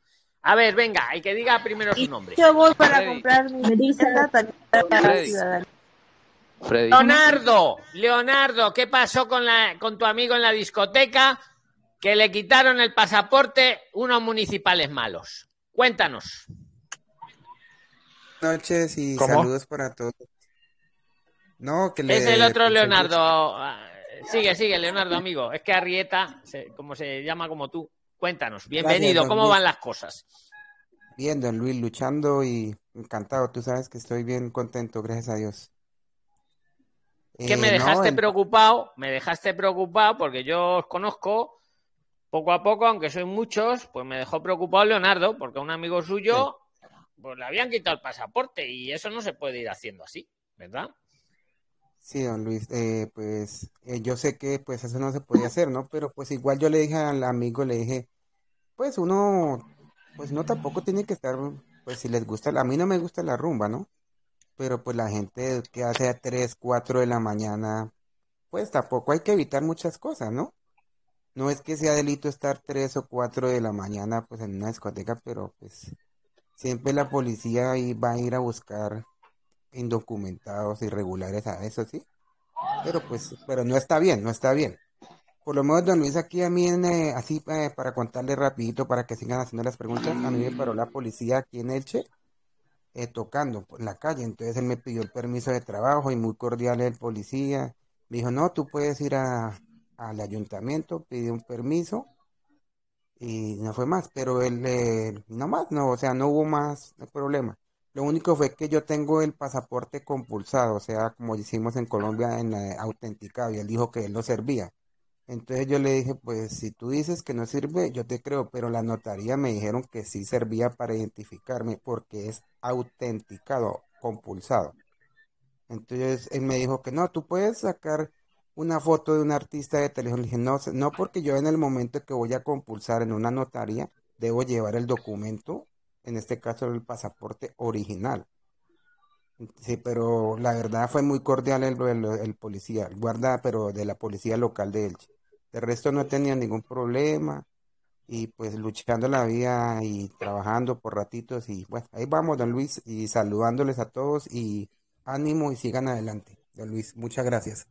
Quedamos pendientes del video. Un saludo, Leonardo. Sí, es que te he visto, te he visto y por eso te, te ya he saludado, vamos, porque, porque eso. No, ya, hombre, está bien, es mejor llevar, el, la, como hace Leonardo, la fotocopia del pasaporte compulsada en una notaría, autenticada, como, como dice, eh, porque así no se pierde el pasaporte. Pero, pero bueno, el policía no le puso ninguna pega porque era cordial. No, eso es verdad también lo que dice, ir ahí bueno, ah, lo habéis escuchado todos. Ahí está, Leonardo, que tienes todo nuestro apoyo, ¿eh? siempre que cualquier cosilla. ¿Quién quiere tomar la palabra? Venga, primero, espera, espera, espera. A ver, a ver María Esther. Hola, María buenas Esther. tardes. Luego Hola. vas tú, Gisette. Lo que haga... María Esther y luego Gisette, venga.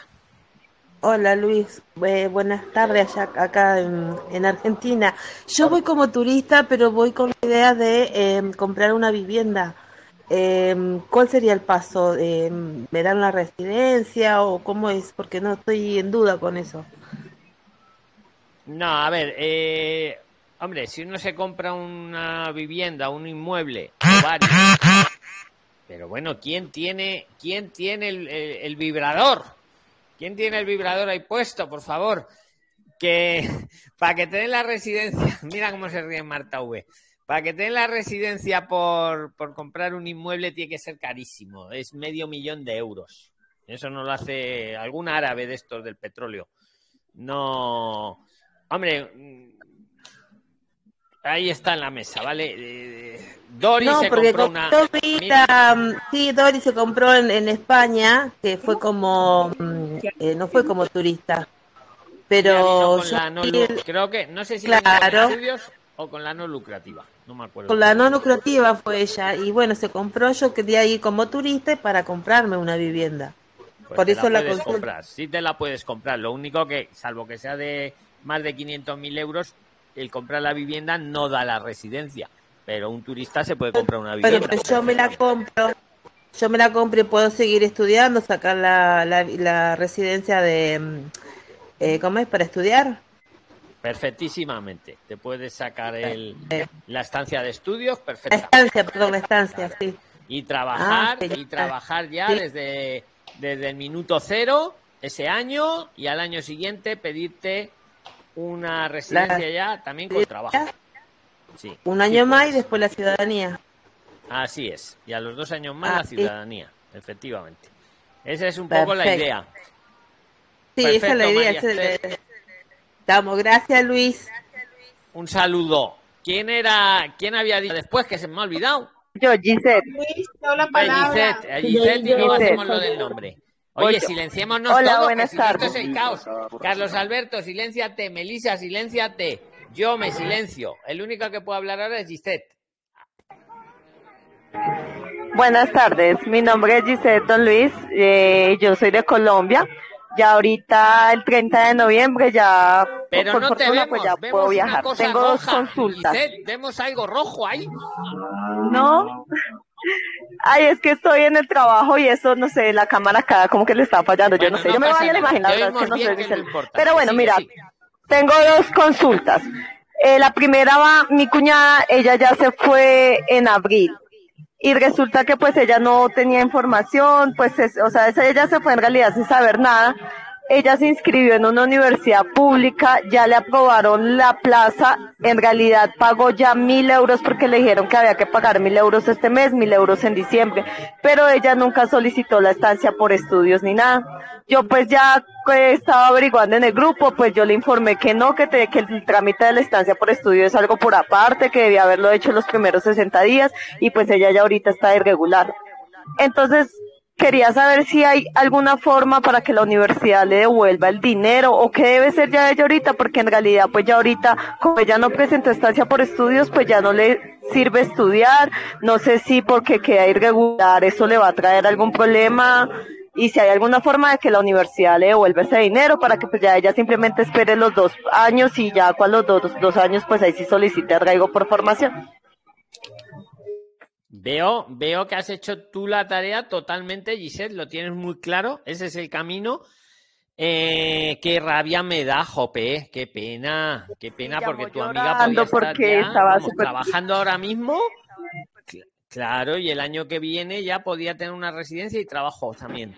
Madre mía, mira, la universidad tiene que hablar con la universidad. Yo no sé si ha firmado algún contrato, como... Pues ella firmó la matrícula y pues que eh, según lo que me dijo ayer es que le habían dicho que no le devolvían el dinero, pero yo le decía pues si no se lo devuelven tienen bajito que guardarle la plaza hasta que ella se regularice o algo, porque si no prácticamente es decir que perdió sus, me- sus mil euros ahí, porque pues igual nadie la había informado, tampoco en la universidad, por ejemplo, yo ya averigüé para llegar a hacer mi estancia por estudios ahorita que viaje, y a mí el curso donde yo averigüé, lo primero que me dijo el instituto es me envió un correo con todos los requisitos que debemos tener para solicitar pues la visa o la estancia, pero a ella en la universidad no le dijeron nada ni nada, simplemente paga y pues ahora imagínense.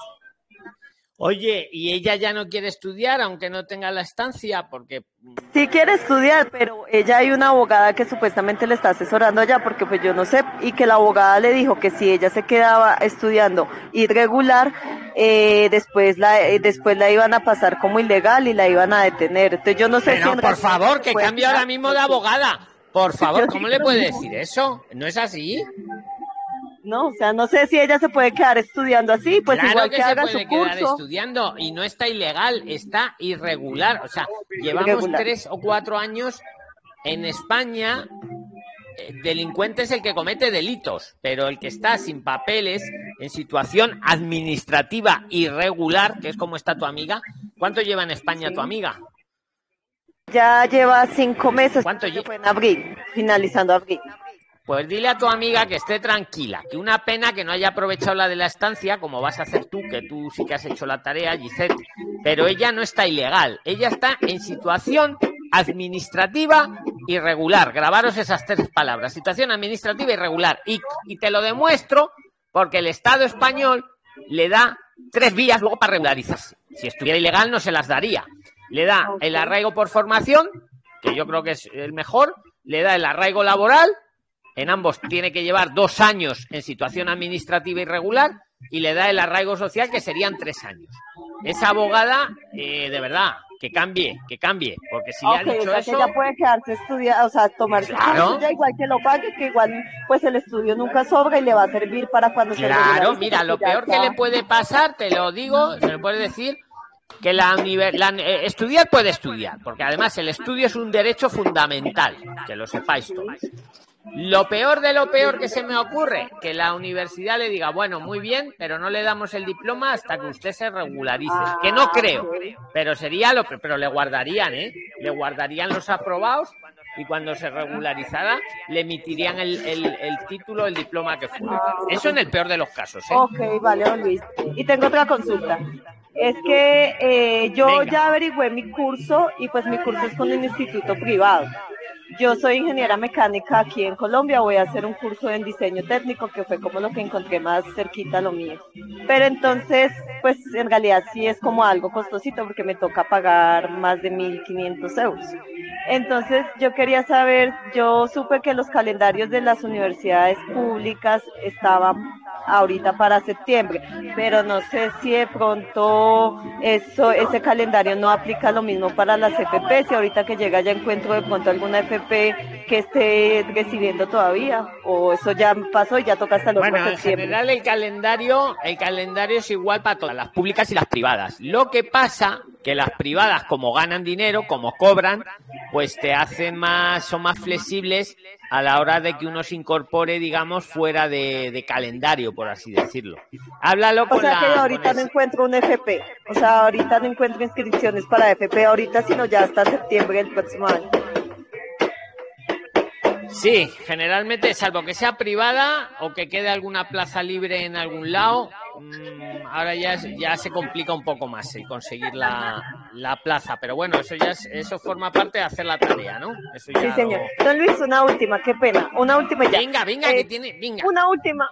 Si yo por ellos, venga, haz una última. Pero Una venga. última es mi pregunta, yo solicito mi estancia por estudios, contemos que con la suerte me la puedan aprobar. Yo puedo salir del país con estancia por estudios por algún tiempo, es que yo ya terminé mi universidad acá, pero tengo que venir a recibir mi grado y eso que sería como un par de meses.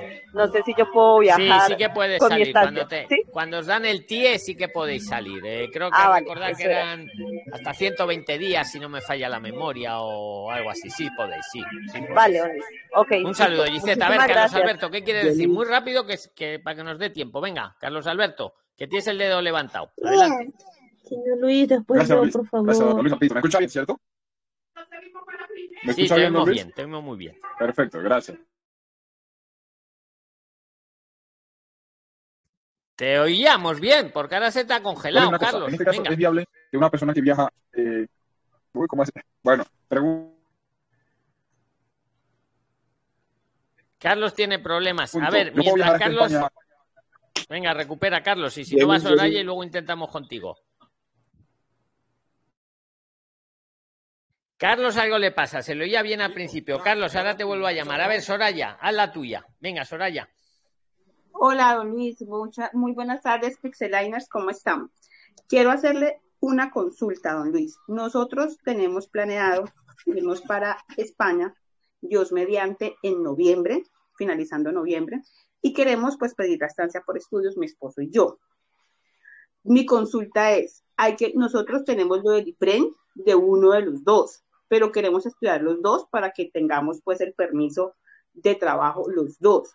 Entonces, la pregunta mía es, yo presento mi estancia por estudios, como nomás tenemos el de uno, a los dos meses y el dinero solamente es para demostrar, no para gastar.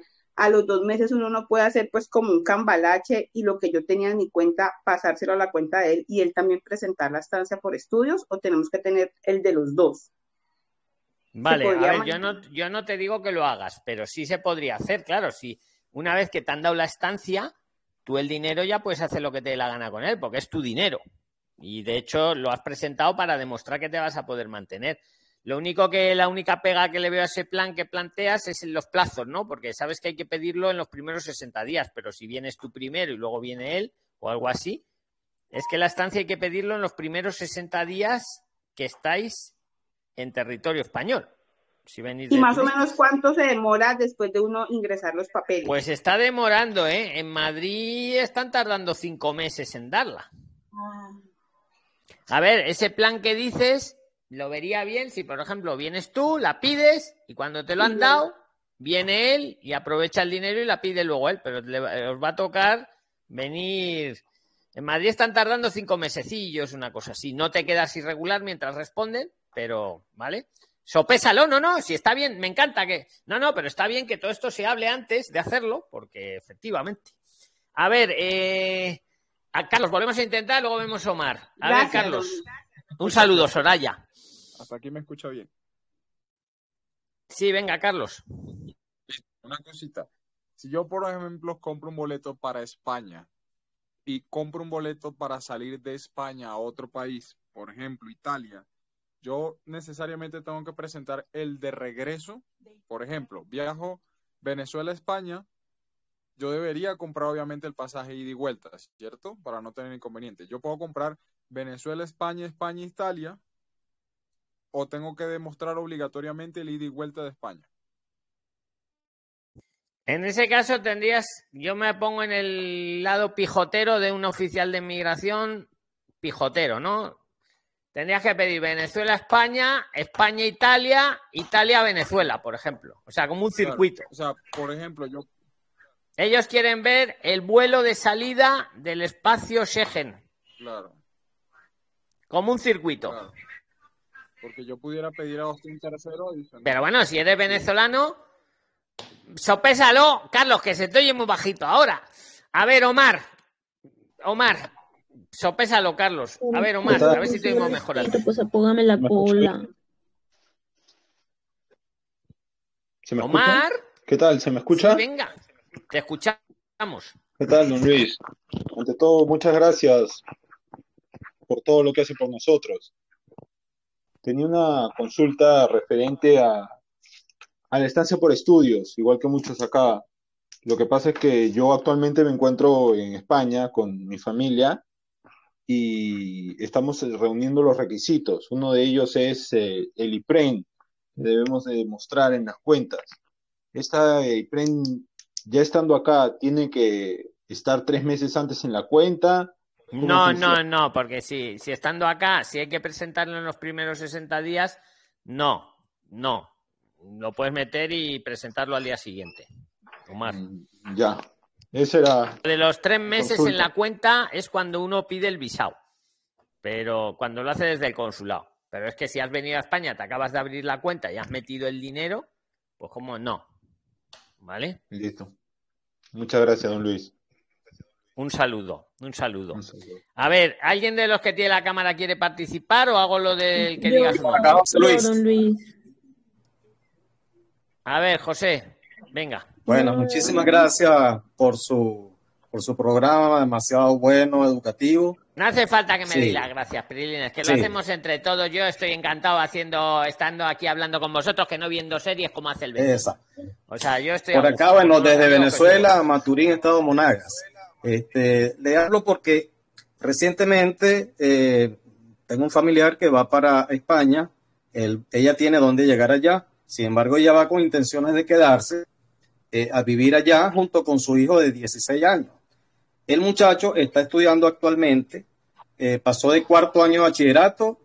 eh, entiendo que ya el, el ESO es hasta el, hasta el cuarto año de bachillerato de acá y después, con- eh, después ellos vienen con dos años más de curso, eh, que es quinto y sexto año, el, el- el que allá llaman bachillerato. ¿Dónde podría quedar él? ¿No? Es la pregunta que ella me hacía. ¿Dónde podría quedar él? En el quinto año, eh, eh, que ya va a comenzar acá, ¿es el, el sexto año allá o el cuarto o el quinto año de allá? Es una de las preguntas. Y la otra es, este, ¿qué hay de cierto? Pues espera, espera, José, que yo esa no me la sé. Ajá. ¿Alguien en la sala se la sabe? Por la edad, si mal no recuerdo. Él tiene 16 años, sí. Sí, de mi ¿Quién lo parte, sabe? de mi parte aportarle a José que según veo la clasificación que le hacen a los menores acá es por la edad en cuanto a los cursos y bueno, sé que sonará mal, ¿no? Pero si hubiera hecho su secundaria ya, homologándolo nada más, tendría ya bachiller de, de acá de España, Ah, porque yo he hecho secundaria nada más y he tenido ya mi bachiller acá.